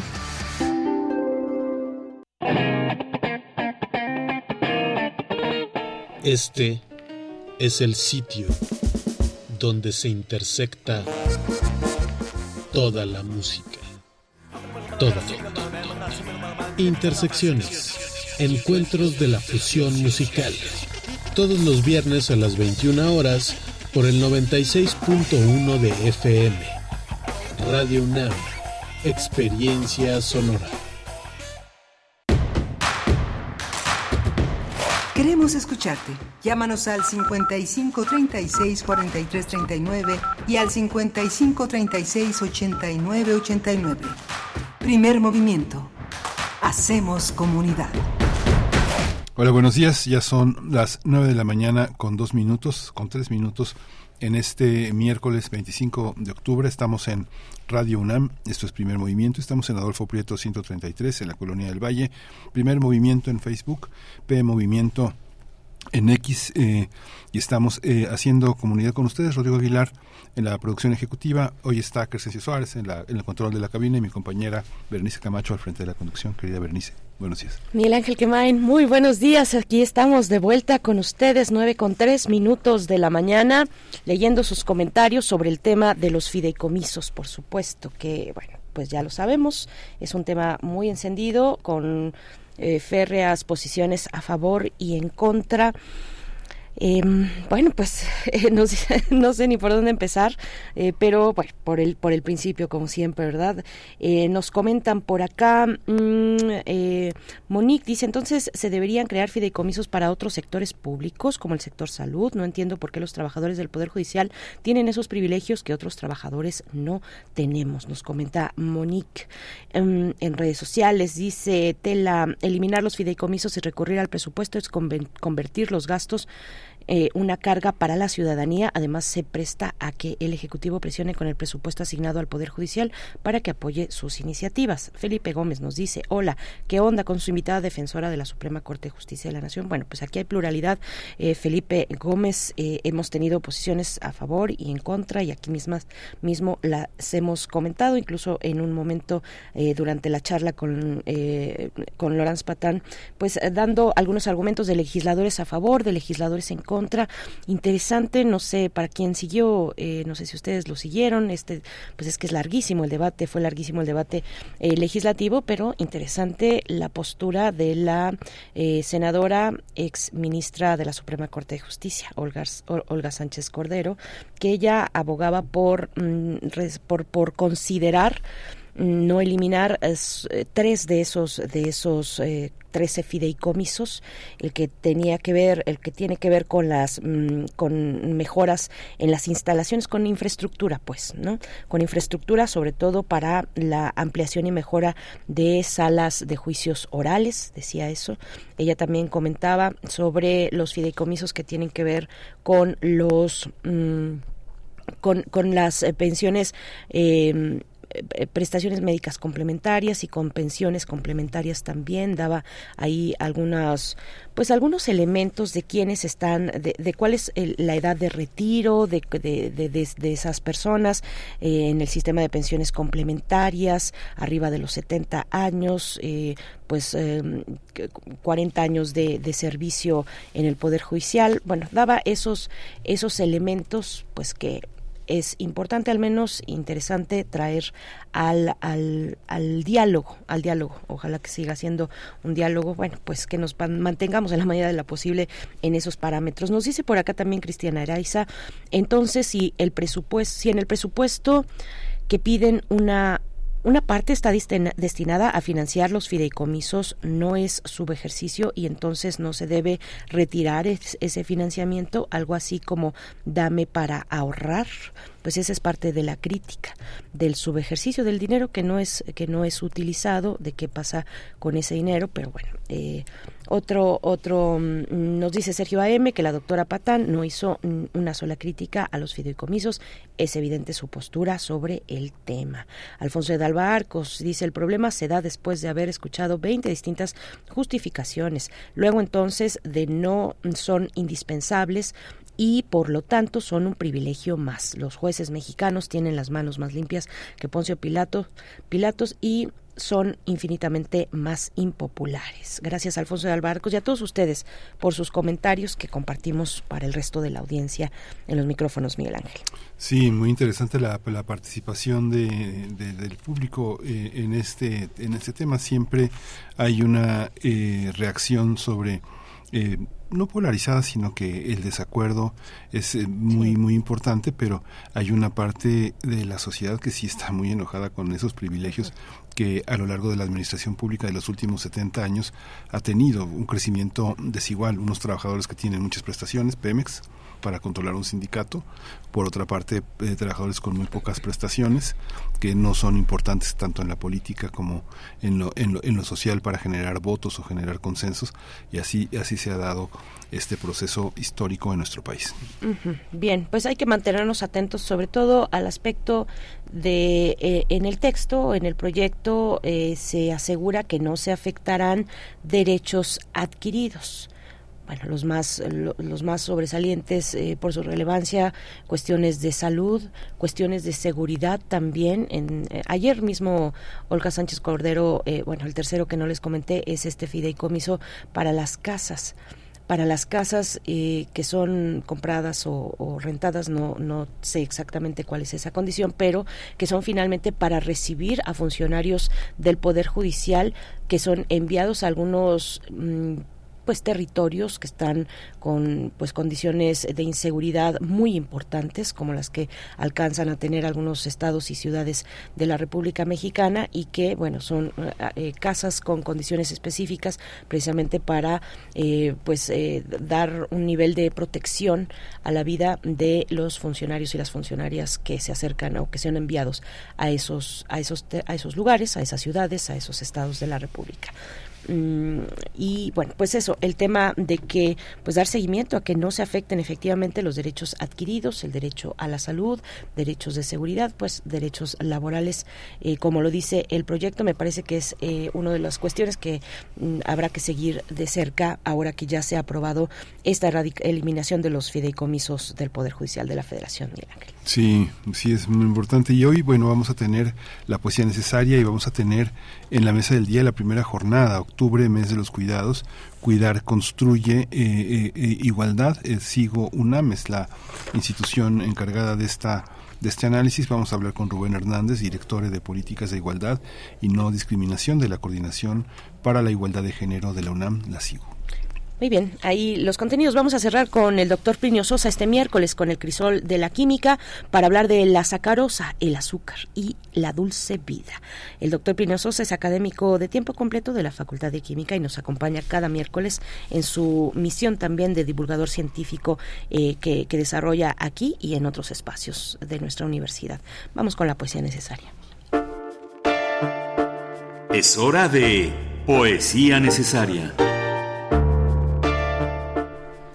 Poesía y música uruguaya en esta mañana, mm, porque ayer fue el aniversario eh, de una de las precursoras de la poesía uruguaya escrita por mujeres. Delmira Agustini nació hace 137 años en Montevideo, esto fue en el año de 1886, un 24 de octubre.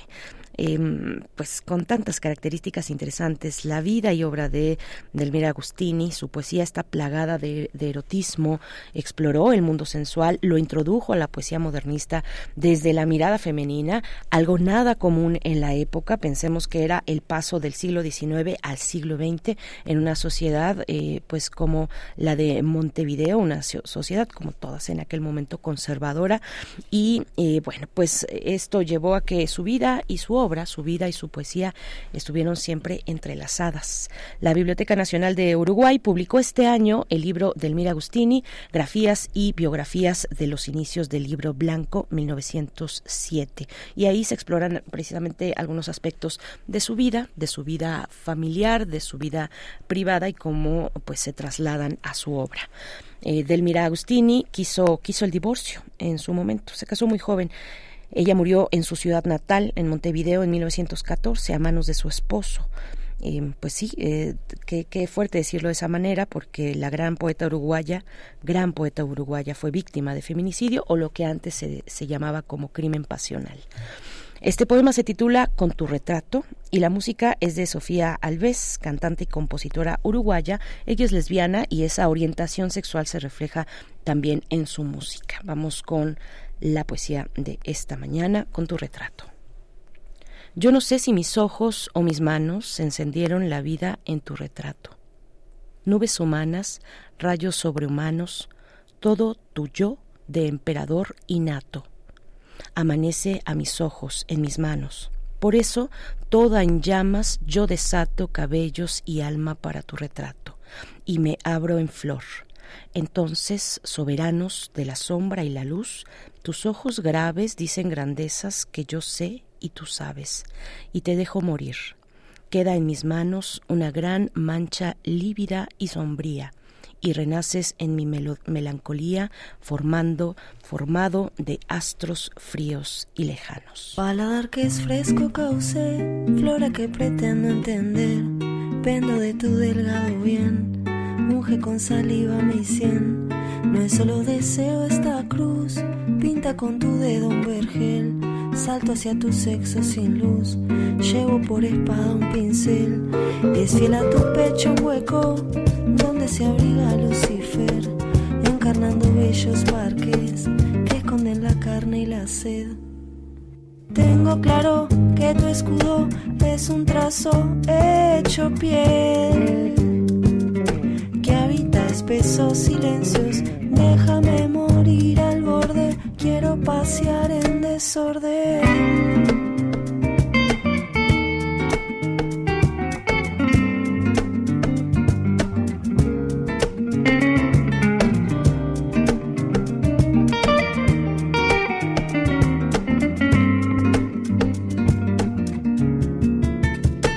Llevas como estrella al mirar, sabes sin el freno correr. Corriente de agua sin paz, muéstrame tu velo otra vez. Desnudarte, infierno cruel, me quita del tiempo mortal. Me viste de miedo a ganar, esta insurrección me hace bien. Tengo claro que tu escudo es un trazo hecho piel que habita espesos silencios Déjame morir al borde, quiero pasear en desorden. Tengo claro que tu escudo es un trazo hecho piel, que habita espesos silencios. Déjame morir al borde, quiero pasear. Primer movimiento Hacemos comunidad con tus postales sonoras. Envíalas a primermovimientounam.gmail.com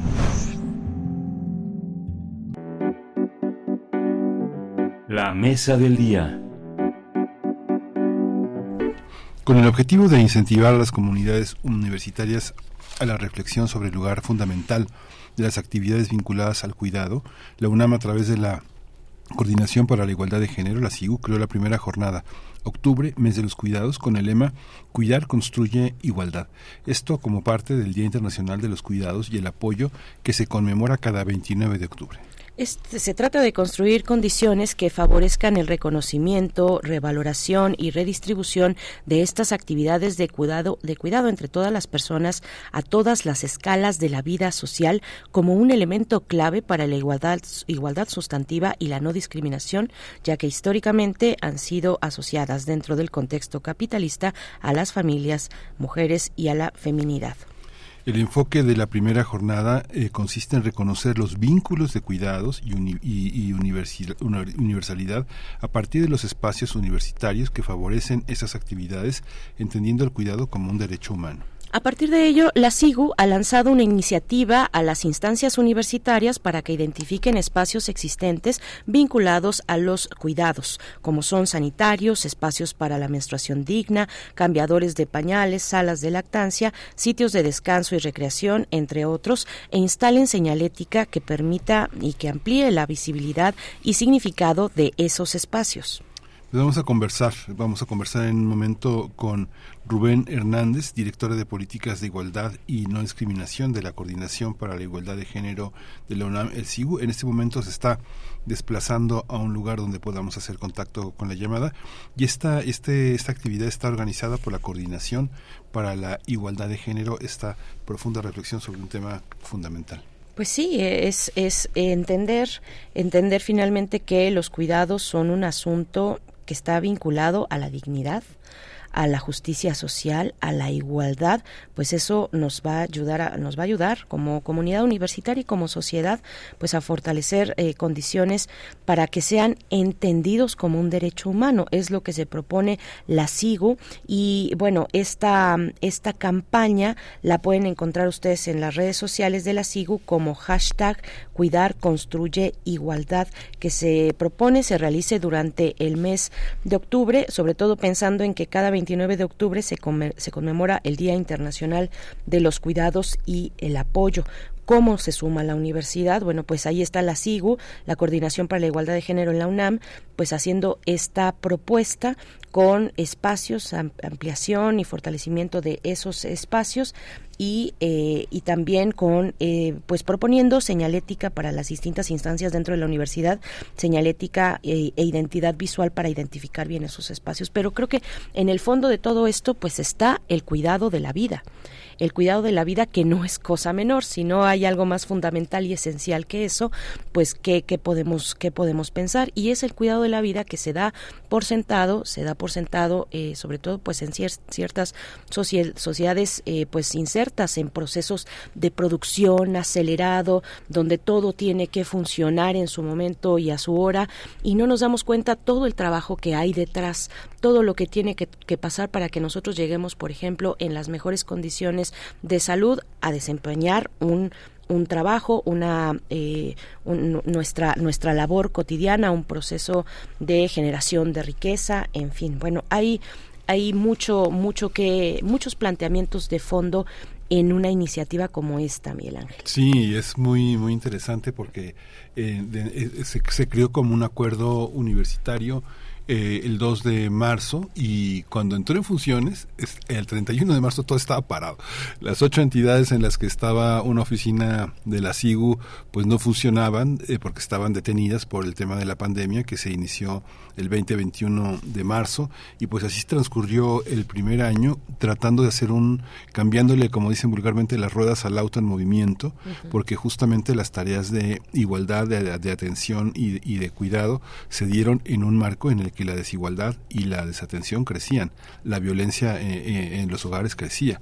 Entonces, eh, también fue una instancia muy importante porque rápidamente la universidad implementó cuestionarios, encuestas, diagnósticos muy, muy inmediatos para saber cuál era la situación de sus profesores, de sus administrativos y de sus estudiantes.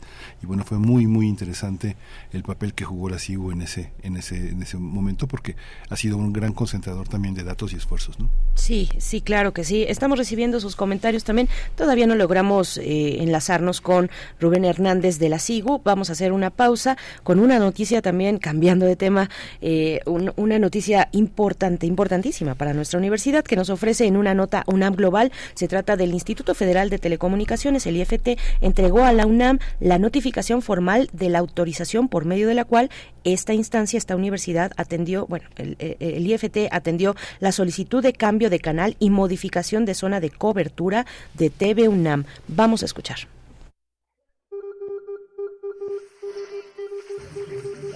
pero antes eh, tenemos a... de un grupo TV UNAM, que actualmente llega a 600 mil eh, posibles espectadores, que, es, que está en la, en la alcaldía de Coyoacán y parte de San Ángel. TV UNAM amplía su cobertura y transmitirá en alta definición a través de un nuevo segmento satelital que permitirá llegar a un público potencial de 24 millones de personas en el Valle de México. Con negociaciones a través de la Secretaría de Comunicaciones y Transportes, se nos otorgó la posibilidad de contar con un segmento satelital de la Reserva del Estado. Y ya estamos transmitiendo nosotros con nuestro propio telepuerto y lo estamos haciendo desde las instalaciones de la DGTIC. Anteriormente, TV UNAM usaba la infraestructura satelital de la SEP llamada aprende.mx. Generosamente transmitía nuestra señal, transmitían muchas otras señales vía satélite, de tal modo que aunque nosotros ya estábamos produciendo en alta definición, la verdad eran tantas eh, señales las que mandaban al satélite que al bajar bajaba en calidad estándar. Este cambio no significa que los televidentes tendrán que sintonizar un nuevo canal, pues PUNAM seguirá en la misma frecuencia de siempre. Nosotros, en su momento, estaremos transmitiendo, pero la gente nos va a seguir buscando por el 20.1. Lo podemos resumir en dos, dos palabras, ¿no? Mejor y mayor. Mejor calidad y mayor cobertura. Primer movimiento. Hacemos comunidad con tus postales sonoras. Envíalas a primermovimientounam.gmail.com 9 con 23 minutos, estamos de vuelta, de vuelta ya en la línea con nuestro eh, invitado de esta mañana, Rubén Hernández, a quien ya presentamos, pero les repetimos, eh, es director de políticas de igualdad y no discriminación de la Coordinación para la Igualdad de Género de la UNAM, la SIGU de la UNAM. Rubén Hernández, gracias por estar, por hacer este esfuerzo. Sabemos que la ciudad está hecha un caos y es difícil llegar a, a un lugar para atender esta comunicación y te agradecemos doble por ello. ¿Cómo estás? Muchas gracias, estoy muy feliz como siempre de estar aquí con ustedes y gracias también por la paciencia. Gracias, pues hay una actividad muy muy importante para reflexionar sobre las actividades vinculadas al cuidado y es la primera jornada. Yo creo que ojalá sea la primera de muchas que abre una reflexión muy importante sobre un tema de cuidados muy amplio. Cuéntanos, eh, Rubén, cómo, cómo, cómo se pensó, cómo se hizo le llamamos curaduría a todo lo que significa una, una, antología, una selección, una clasificación, una propuesta. Pero cuéntanos cómo, cómo se organizó esta primera jornada. Sí, con mucho gusto y también con mucha alegría les comparto que por primera ocasión la universidad conmemora la jornada octubre, mes de los cuidados en la universidad. Tomamos esta decisión porque desde hace varios años ya en la universidad las políticas de cuidados corresponsables son un eje importante del paradigma de la construcción de igualdad y de una comunidad sostenible. Y recientemente, eh, hace una semana, la Asamblea General de la Organización de las Naciones Unidas tomó la determinación de definir al 29 de octubre como el Día Internacional de los Cuidados y el Apoyo y a partir pues de, esta decisión en la que además es importante decir que México participó como uno de los estados proponentes de, esta iniciativa, pues en la universidad decidimos incorporar esta fecha emblemática dentro de la agenda de los días, las semanas y los meses clave para insistir en la apuesta de la construcción de una universidad igualitaria, no discriminatoria, libre de violencia. Y bueno, en este caso, que también pone a los cuidados en el centro de las reflexiones y en el centro de los paradigmas de cómo queremos construir una comunidad universitaria donde reconocemos al menos dos cosas. Lo primero, que todas las personas y el mundo y las comunidades necesitamos cuidados para sobrevivir, para sostenernos. Y por eso son fundamentales los cuidados. Y por otra parte, que es fundamental que todas las personas de todos los sectores, de, de, todos los géneros, si se quiere decir de esa manera, pues participemos en los cuidados porque si no, si no lo hacemos, esa falta de democratización del tiempo y del trabajo de los cuidados crea desigualdades que pues históricamente han recaído sobre las mujeres y los grupos históricamente precarizados y subalternizados. Rubén, un tema central en cualquier comunidad humana que cuida de humanos y que cuida además de otras especies. Eh, pero un tema que se ha dado por sentado y que no sé si estoy equivocada pero siento que pues que se ha que se ha dejado que se ha dejado ahí apartado de la centralidad que amerita es esencial finalmente es, es de primer orden porque estamos hablando de la vida y de su cuidado ¿qué, qué reflexiones eh, tuvieron ustedes o han tenido ustedes desde la SIGU que quieras compartir con la audiencia sobre este punto, sobre la centralidad de un tema como este que, como, como nos dices y sabemos, pues ha eh, recaído en el trabajo no remunerado muchas veces eh, de las mujeres en su mayoría de las de las ocasiones en un país como el nuestro, en un país, en una región incluso como la nuestra, Latinoamérica y Caribe, y bueno, podríamos incluso seguir en esa lista. Cuéntanos, Rubén. Sí, me parece que es una pregunta fundamental la que me planteas. En nuestro caso, lo que queremos construir en este momento es una apuesta colectiva, comunitaria, para que reconozcamos el valor fundamental que tienen los cuidados en nuestro mundo. No hay mundo, no hay vida, no hay bienestar, no hay comunidad sin cuidados. Los cuidados son esos vínculos, son esos sostenes que nos permiten darle continuidad a todo lo que consideramos importante. En primer lugar, la vida, pero también el bienestar, la dignidad, el bien vivir, la, comunidad. Y desde ese punto de vista, estamos trabajando y estamos insistiendo por construir un cambio de paradigma, un cambio de paradigma en el que dejamos de pensar a los cuidados en primer lugar como un acto instintivo de naturaleza y de amor propio de, de, las mujeres, ¿no? Mm, y en ese sentido, la, la, apuesta camina a algo que se denomina la desfeminización de los cuidados, es decir, entender que en realidad las personas a lo largo de nuestra vida aprendemos a cuidar o no aprendemos como como como resultado pues de pues de estas formas binarias y excluyentes de socialización a partir de lo que supuestamente le corresponde a las mujeres y lo que supuestamente le corresponde a, los hombres desde pues de estos eh, paradigmas que, también se conocen como la división sexual y de género del trabajo, ¿no? Y, a partir pues de esta reflexión en la que apostamos por la democratización de, de los cuidados, también queremos que ese cambio de paradigma nos, nos permita transitar de un momento en el que en ciertas instituciones como la universidad, pero no solo en la universidad, en muchas otras organizaciones, sobre todo en centros de trabajo, los cuidados han sido entendidos como, como herramientas eh, o, las, digamos, eh, las políticas vinculadas a los cuidados han sido entendidas como herramientas de conciliación. Esa palabra pues es mm, problemática, ¿no? Para que eh, en su caso las mujeres que son cuidadoras pues eh, puedan llevar a cabo ciertas actividades de cuidado y continuar en, en, la vida productiva, ¿no? Nos parece que eh, ese cambio de paradigma significa en este momento dejar de entender a, a, los cuidados pues como, como esa intermitencia de, de, ciertas personas como las mujeres en el trabajo productivo y más bien entenderlo al cuidado como algo fundamental de la vida humana y por eso en muchos sectores, en muchos, eh, en muchos espacios de, activismo y también de diseño de políticas institucionales, se está planteando que ahora entendamos más bien a los cuidados como un derecho humano. Y entonces, si se trata de un derecho humano, significa que es un, piso básico que se tendría que garantizar para todas las personas.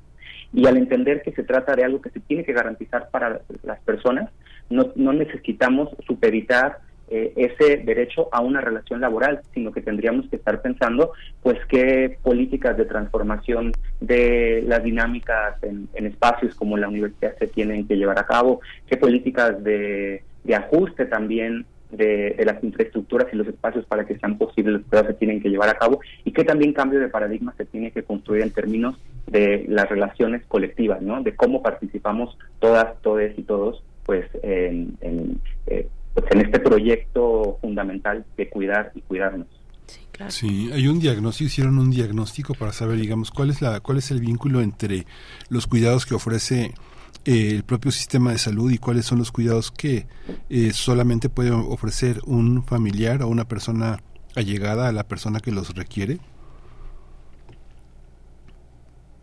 ¿Hay eh, ese diagnóstico? Existen muchos diagnósticos que nos permiten identificar, digamos, al menos dos dimensiones de, la, de la problematización de por qué los cuidados no han sido puestos al centro de la vida eh, colectiva, ¿no? En, sociedades capitalistas eh, y, atravesadas por desigualdades patriarcales, coloniales, racistas, etcétera, ¿no?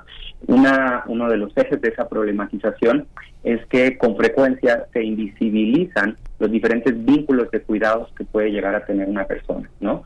Eh, las personas no solamente cuidan a bebés en la primera infancia o en la niñez, sino que las personas también pueden tener vínculos de cuidados relacionados con la discapacidad, con alguna enfermedad que puede ser eh, crónica o, o, digamos, eh, permanente ¿no? En, una, en una persona, o también el cuidado de personas adultas mayores. Y, y, bueno, eso solamente pensando en personas, porque como ustedes también lo han mencionado, hay cuidados vinculados a a, la naturaleza, animales de compañía, al mundo, ¿no? Entonces, eh, por una parte creo que es importante que reconozcamos esta multiplicidad de, vínculos de cuidados que existen y por otra parte, eh, la, problematización que también se hace es cuál es la, cuáles son las condiciones de vida de las personas cuidadoras, de las personas que cuidan.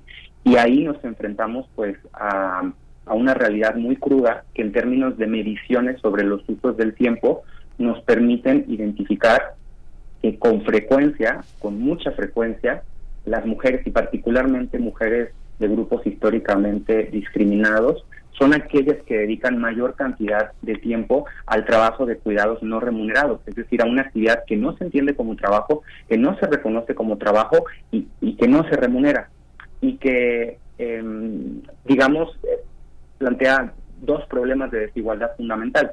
El primero es pues que muchas personas cuidadoras, particularmente mujeres, viven en condiciones en las que no pueden hacer uso de un tiempo propio, de un tiempo libre eh, para el descanso, para la realización integral de sus personas, ¿no?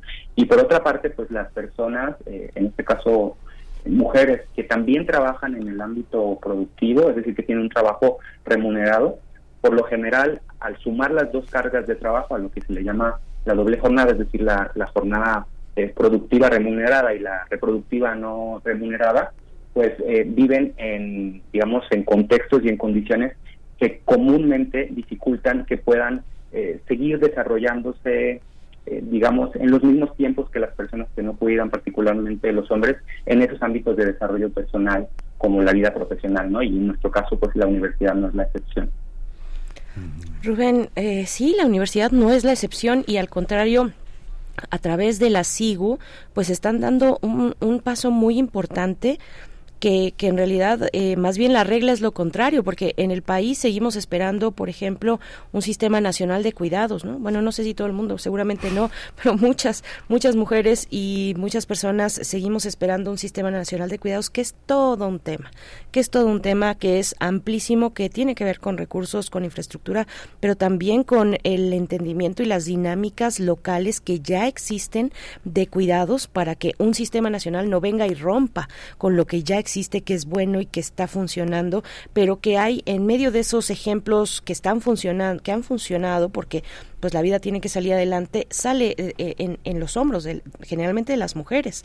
El tema de desfeminización de los cuidados, cómo entenderlo, cómo verlo, cómo enviar un mensaje para seguir haciendo conciencia de lo que eso implica, de lo que significa y de que no es nada más de, ah, bueno, te ayudo, te ayudo un ratito. Mira, este, ahorita en viernes pues ya este te estoy ayudando un poco para que tengas un descanso, pero bueno, el resto de la semana yo sigo con mi vida y, y, y, nos vemos después, ¿no? ¿Cómo, hacerle, Rubén? Sí, me parece también una pregunta fundamental. Desde mi punto de vista, lo comprendo como un asunto de justicia social que está vinculado al hecho histórico de no reconocer como trabajo a los cuidados, es decir, como una actividad que implica tiempo, que implica esfuerzo, muchas veces incluso implica especialización, porque hay que aprender cosas para cuidar con frecuencia, y que también tiene un valor, tiene un valor. De hecho, INEGI y otras instituciones como CEPAL, por ejemplo, han hecho estimaciones de cuál sería el valor económico que tendría el trabajo de cuidados no remunerado de las mujeres si se pagara. Y en algunos, en algunas estimaciones se ha hablado de que, por ejemplo, en México ese trabajo representaría cerca de 30% del Producto Interno Bruto. Y eso implica un valor grandísimo, eh, no solo en términos económicos, sino de lo que eso significa para sostener un mundo, para sostener la vida, para sostener a las personas, para dignificar nuestra existencia. Y si no eh, tomamos en consideración que el hecho de que esas actividades históricamente hayan recaído de forma mayoritaria en las mujeres y en, y en las familias y apostamos por una democratización de los cuidados en la que todas las personas participamos, pues creo que nos volvemos cómplices de esa injusticia que tiene, digamos, dos efectos. En primer lugar, precarizar la vida de las mujeres, porque si eso afecta la autonomía económica, afecta la posibilidad de desarrollar integralmente las potencialidades de las mujeres y de las personas que cuidan, pues eh, eh, nos estamos dando cuenta de que ahí se está reproduciendo una desigualdad eh, social, ¿no? Y, por otra parte, pues creo que también mm, no estamos tomando en consideración que mm, que es pues profundamente injusto que sobre la base de ese trabajo que no se reconoce y que no se visibiliza, muchas otras personas podamos o puedan tener cancha libre pues para, para, para, desarrollarse y para seguir creciendo profesionalmente, ¿no? Eso crea brechas laborales, brechas económicas, injusticia, em, problemas para la autonomía económica de las personas cuidadoras y me gustaría decir algo que también es muy importante. Mm, si los cuidados están familiarizados y feminizados, eso significa que las personas que legítimamente pueden recibir cuidados son aquellas que tienen una familia potencialmente nuclear en, lo, en la que hay mujeres, ¿no? Eso es lo que se entiende en un modelo donde los cuidados están feminizados y familiarizados, ¿no? Pero ¿qué pasa, por ejemplo, con alguien que no tiene una familia nuclear, eh, por ejemplo, que está en una situación de tránsito migratorio, eh, que es una persona que ha sido expulsada eh, a, la, a, la, calle, ¿no? Que, vive en condiciones de marginación. Por ejemplo, todas las personas trans y disidentes de género que construyen, digamos, colectividad e incluso familias desde otros lugares en los que no hay eh, mujeres en esta idea clásica y en esta concepción de la, de la feminidad. Es decir, esas personas no merecen cuidados, no legítimamente requieren ser entendidas, comprendidas y cuidadas. Y creo que eso es fundamental que lo entendamos. Y pues por último, quizás solo agregaría que tenemos que pensar también la importancia de que las personas que cuidan, particularmente las mujeres con los diagnósticos que tenemos, pues gocen y tengan tiempo libre para su autocuidado y para su autorrealización, porque no es sostenible un mundo en el que muchas personas son cuidadas, sobreviven y, y, se desarrollan en condiciones de relativo bienestar a costa del bienestar de las mujeres. Creo que es profundamente injusto.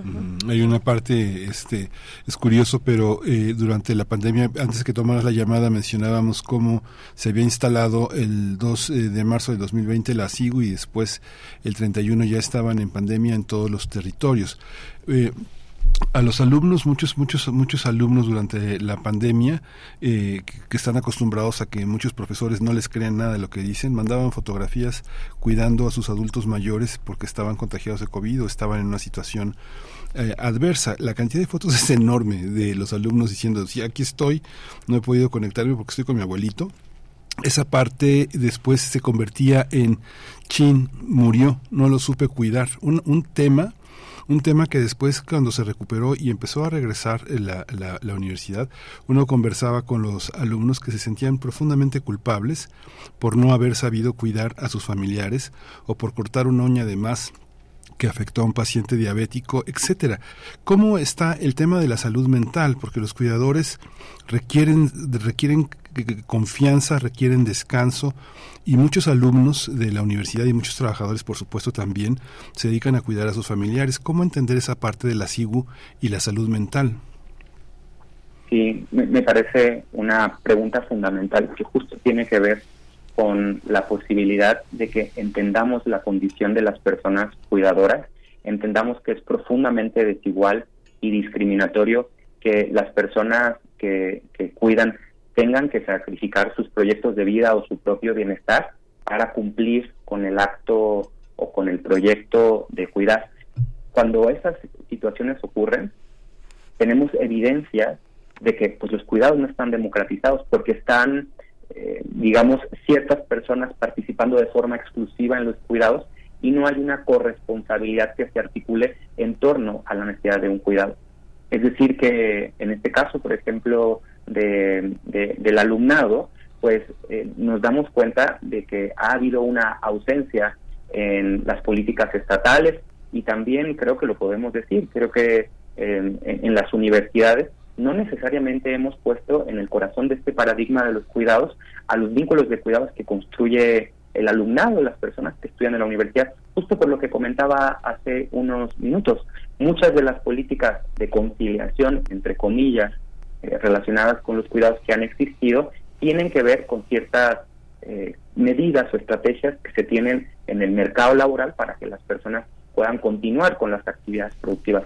Sin embargo, pues personas, por ejemplo, que participan en las instituciones siendo estudiantes, pues no son personas trabajadoras, entonces con frecuencia quedan fuera del paradigma de, los cuidados y eso pues se vuelve una condición limitativa para, para comprender qué ajustes podríamos construir en las universidades o en las políticas estatales para involucrar y reconocer a las personas que cuidan que no se dedican al trabajo al trabajo remunerado o que, o que participan en, en la vida pues desde este lugar, por ejemplo, de ser estudiantes. Y ahí creo que se podrían hacer muchas cosas.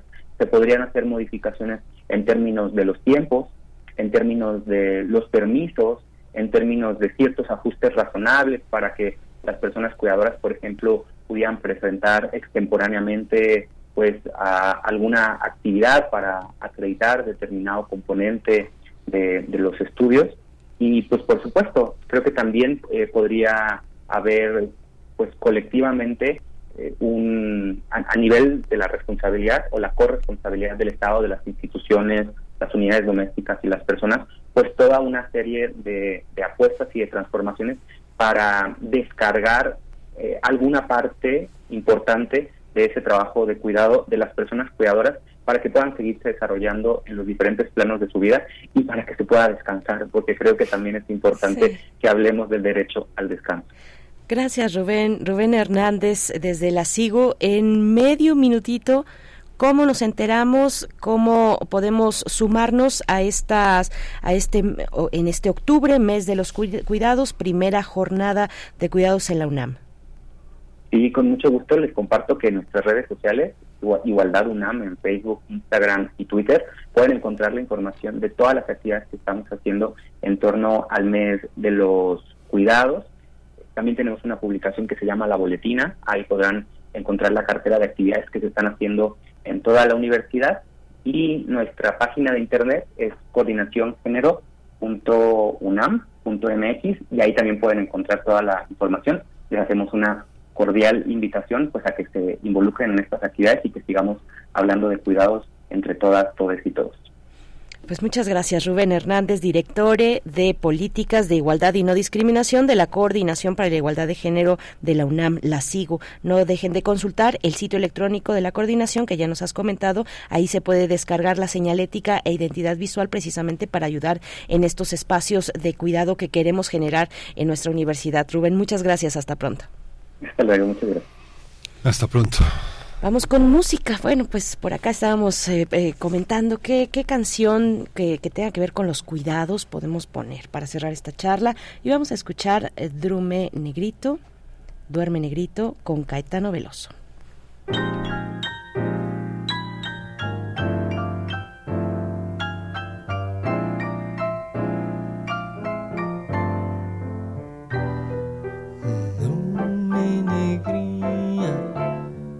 Que eu te transo uma nova caminha e venha ter muito axé. E tenha gosto doce.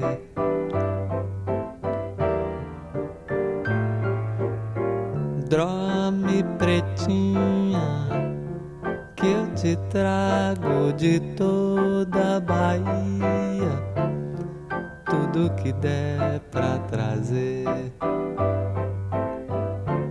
O quase todo prazer. Se tu drume eu te descolo um araçá, cor do céu de lá. Se não drume esse mando de carnaval, não vai pegar. Drume negrinha, que eu te transo uma nova caminha que venha ter muito axé, que tenha gosto doce.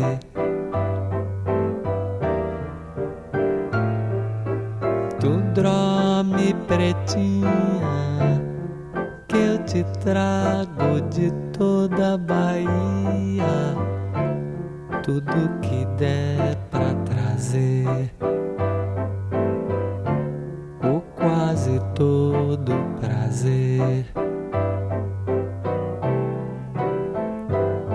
Se tu dorme eu te descolo um araçá, cor do céu de lá. Se não esse mando de carnaval, não vai pegar tu drume negrinha que eu te transo uma nova caminha venha ter muito axé. Tenha gosto doce. Tu me dorme pretinha que eu te trago de toda a Bahia. Tudo que der pra trazer. Quase todo prazer que venha ter muito axé. Primer movimiento. Hacemos comunidad con tus postales sonoras. Envíalas a primermovimientounam.gmail.com El crisol de la química. Saludamos en este miércoles al doctor Plinio Sosa, siempre con mucho gusto. Él es académico de tiempo completo de la Facultad de Química, divulgador científico y nos acompaña en este cierre de emisión para hablar hoy de la sacarosa, el azúcar y la dulce vida. Doctor Plinio Sosa, qué delicia. ¿Cómo, cómo te encuentras? Muy buenos días. Buenos días, Bere. Miguel Ángel, buen día. Buenos días, gracias, doctor Plinio Sosa. Bueno, pues eh, escuchamos la sacarosa. La sacarosa. Sí, al ser humano le gusta el dulce y se podría decir que desde el principio de los tiempos ha buscado cómo endulzarse la vida. Ya nuestros antepasados en la época de la caza y la recolección consumían la miel fabricada por las abejas. Hace 5.000 años, en la India, se tenía un dulce que nuestros ancestros llamaban candy. K-H, con K y H. La sustancia principal de candy es la sacarosa. Nosotros, los habitantes del siglo XXI, la conocemos perfectamente bien, puesto que se trata del endulzante que más utilizamos en nuestros alimentos. Solo que nosotros nos referimos a ella con otro nombre, le decimos azúcar. La sacarosa se produce de forma natural en diversas plantas, pero principalmente en la caña de azúcar y en la remolacha. La caña de azúcar fue cultivada por primera vez en el sur de Europa apenas alrededor del año 800 después de Cristo. La remolacha fue cultivada mucho más tarde, alrededor del año 1800 después de Cristo. Desde entonces, el azúcar ha reinado en las cocinas de todas las culturas, todas las épocas y todas las regiones del mundo. La sacarosa es una sustancia sólida que se presenta no como un polvo, sino en forma de unos hermosos cristales sumamente regulares. El color blanco que le conocemos no es el de cada cristal, sino un efecto óptico causado por la múltiple difracción de la luz entre tantos cristalitos. A escala nanoscópica, la sacarosa consiste en moléculas en las que se puede distinguir tanto un fragmento de glucosa como un fragmento de fructosa. La glucosa está formada por moléculas hexagonales, es decir, seis carbonos, mientras que las moléculas de la fructosa son de cinco carbonos, o sea, pentagonales. Desde el punto de vista de la química, la formación de la sacarosa es una típica reacción de condensación. En las reacciones de condensación, a partir de dos moléculas medianas, se obtienen una grande y una pequeña. En la síntesis de la sacarosa, una glucosa y una fructosa, son las medianas, reaccionan entre sí, dando lugar a una sacarosa, que es la grande, y un agua, que es la pequeña. La sacarosa es un dímero, porque sus moléculas son cadenas de tan solo dos eslabones, son cadenas chiquitas de dos eslabones. El fragmento de glucosa es un eslabón y el fragmento de fructosa el otro eslabón. El azúcar, además de su agradable propiedad de endulzar, representa una importante fuente de energía para nuestro organismo. También se utiliza como conservador de la carne y de la fruta. Se usa en las aguas de fruta, las que preparamos en casa, porque les da una sensación más refrescante. Y se le añade a ciertos alimentos grasosos debido a su habilidad para desengrasar el paladar. Una desventaja del azúcar es que es la causa de las caries dentales. Esto es debido a que también es un buen alimento para la bacteria Streptococcus mutans, la cual, como producto de su metabolismo, desecha sustancias ácidas que reaccionan con el esmalte, el esmalte dental. El azúcar es un gran alimento, solo que, debido a su alto contenido energético, cuando el cuerpo necesita energía, utiliza el azúcar en vez de las grasas. Si uno sigue comiendo azúcar, el cuerpo sigue usándola para cubrir sus requerimientos energéticos sin utilizar nada de las grasas. De este modo, las grasas se van acumulando y se acumulan y se acumulan indefinidamente, dando lugar a la obesidad. Eh, de este modo, para obligar a nuestro organismo a usar las grasas como fuente de energía, es necesario disminuir o inclusive evitar el consumo de azúcar. La sacarosa es extraordinariamente soluble en agua. Nada más, a 20 grados centígrados, en 100 gramos de agua se pueden disolver 204 gramos de azúcar y queda bien disuelta. Por eso, los jugos y los refrescos, aunque no se note, contienen una cantidad excesiva de sacarosa. En nuestro cuerpo tenemos ciertas enzimas que son capaces de llevar a cabo la reacción contraria a la síntesis de sacarosa. Estos catalizadores biológicos ayudan a que la sacarosa reaccione con el agua y se obtengan la glucosa y la fructosa por separado. A las reacciones donde a partir de una molécula grande y agua se obtienen dos medianas, los químicos les llamamos reacciones de hidrólisis. Y bueno, una última reflexión. No hay negro sin blanco, no hay noche sin día, no hay bueno sin malo, no hay dulce sin amargo. La agria y ácida vida recorriendo las sórdidas calles nocturnas de Roma, entreverada con la dulce vida, amando y duchándose en la cálida y a la vez refrescante Fontana de Trevi. Ay, doctor, qué increíble historia. Es que es una historia que yo no, no, no tenía idea de que fuera tan reciente la eh, tan reciente el cultivo. Había pensado tal vez que en la cultura egipcia había algún tipo de referencia a la captura de a la captura de miel, pero es otro asunto, ¿no? La miel sí, la miel sí, pero no se separaba en la sacarosa, ¿no? Pero sí, la miel desde muchísimo tiempo.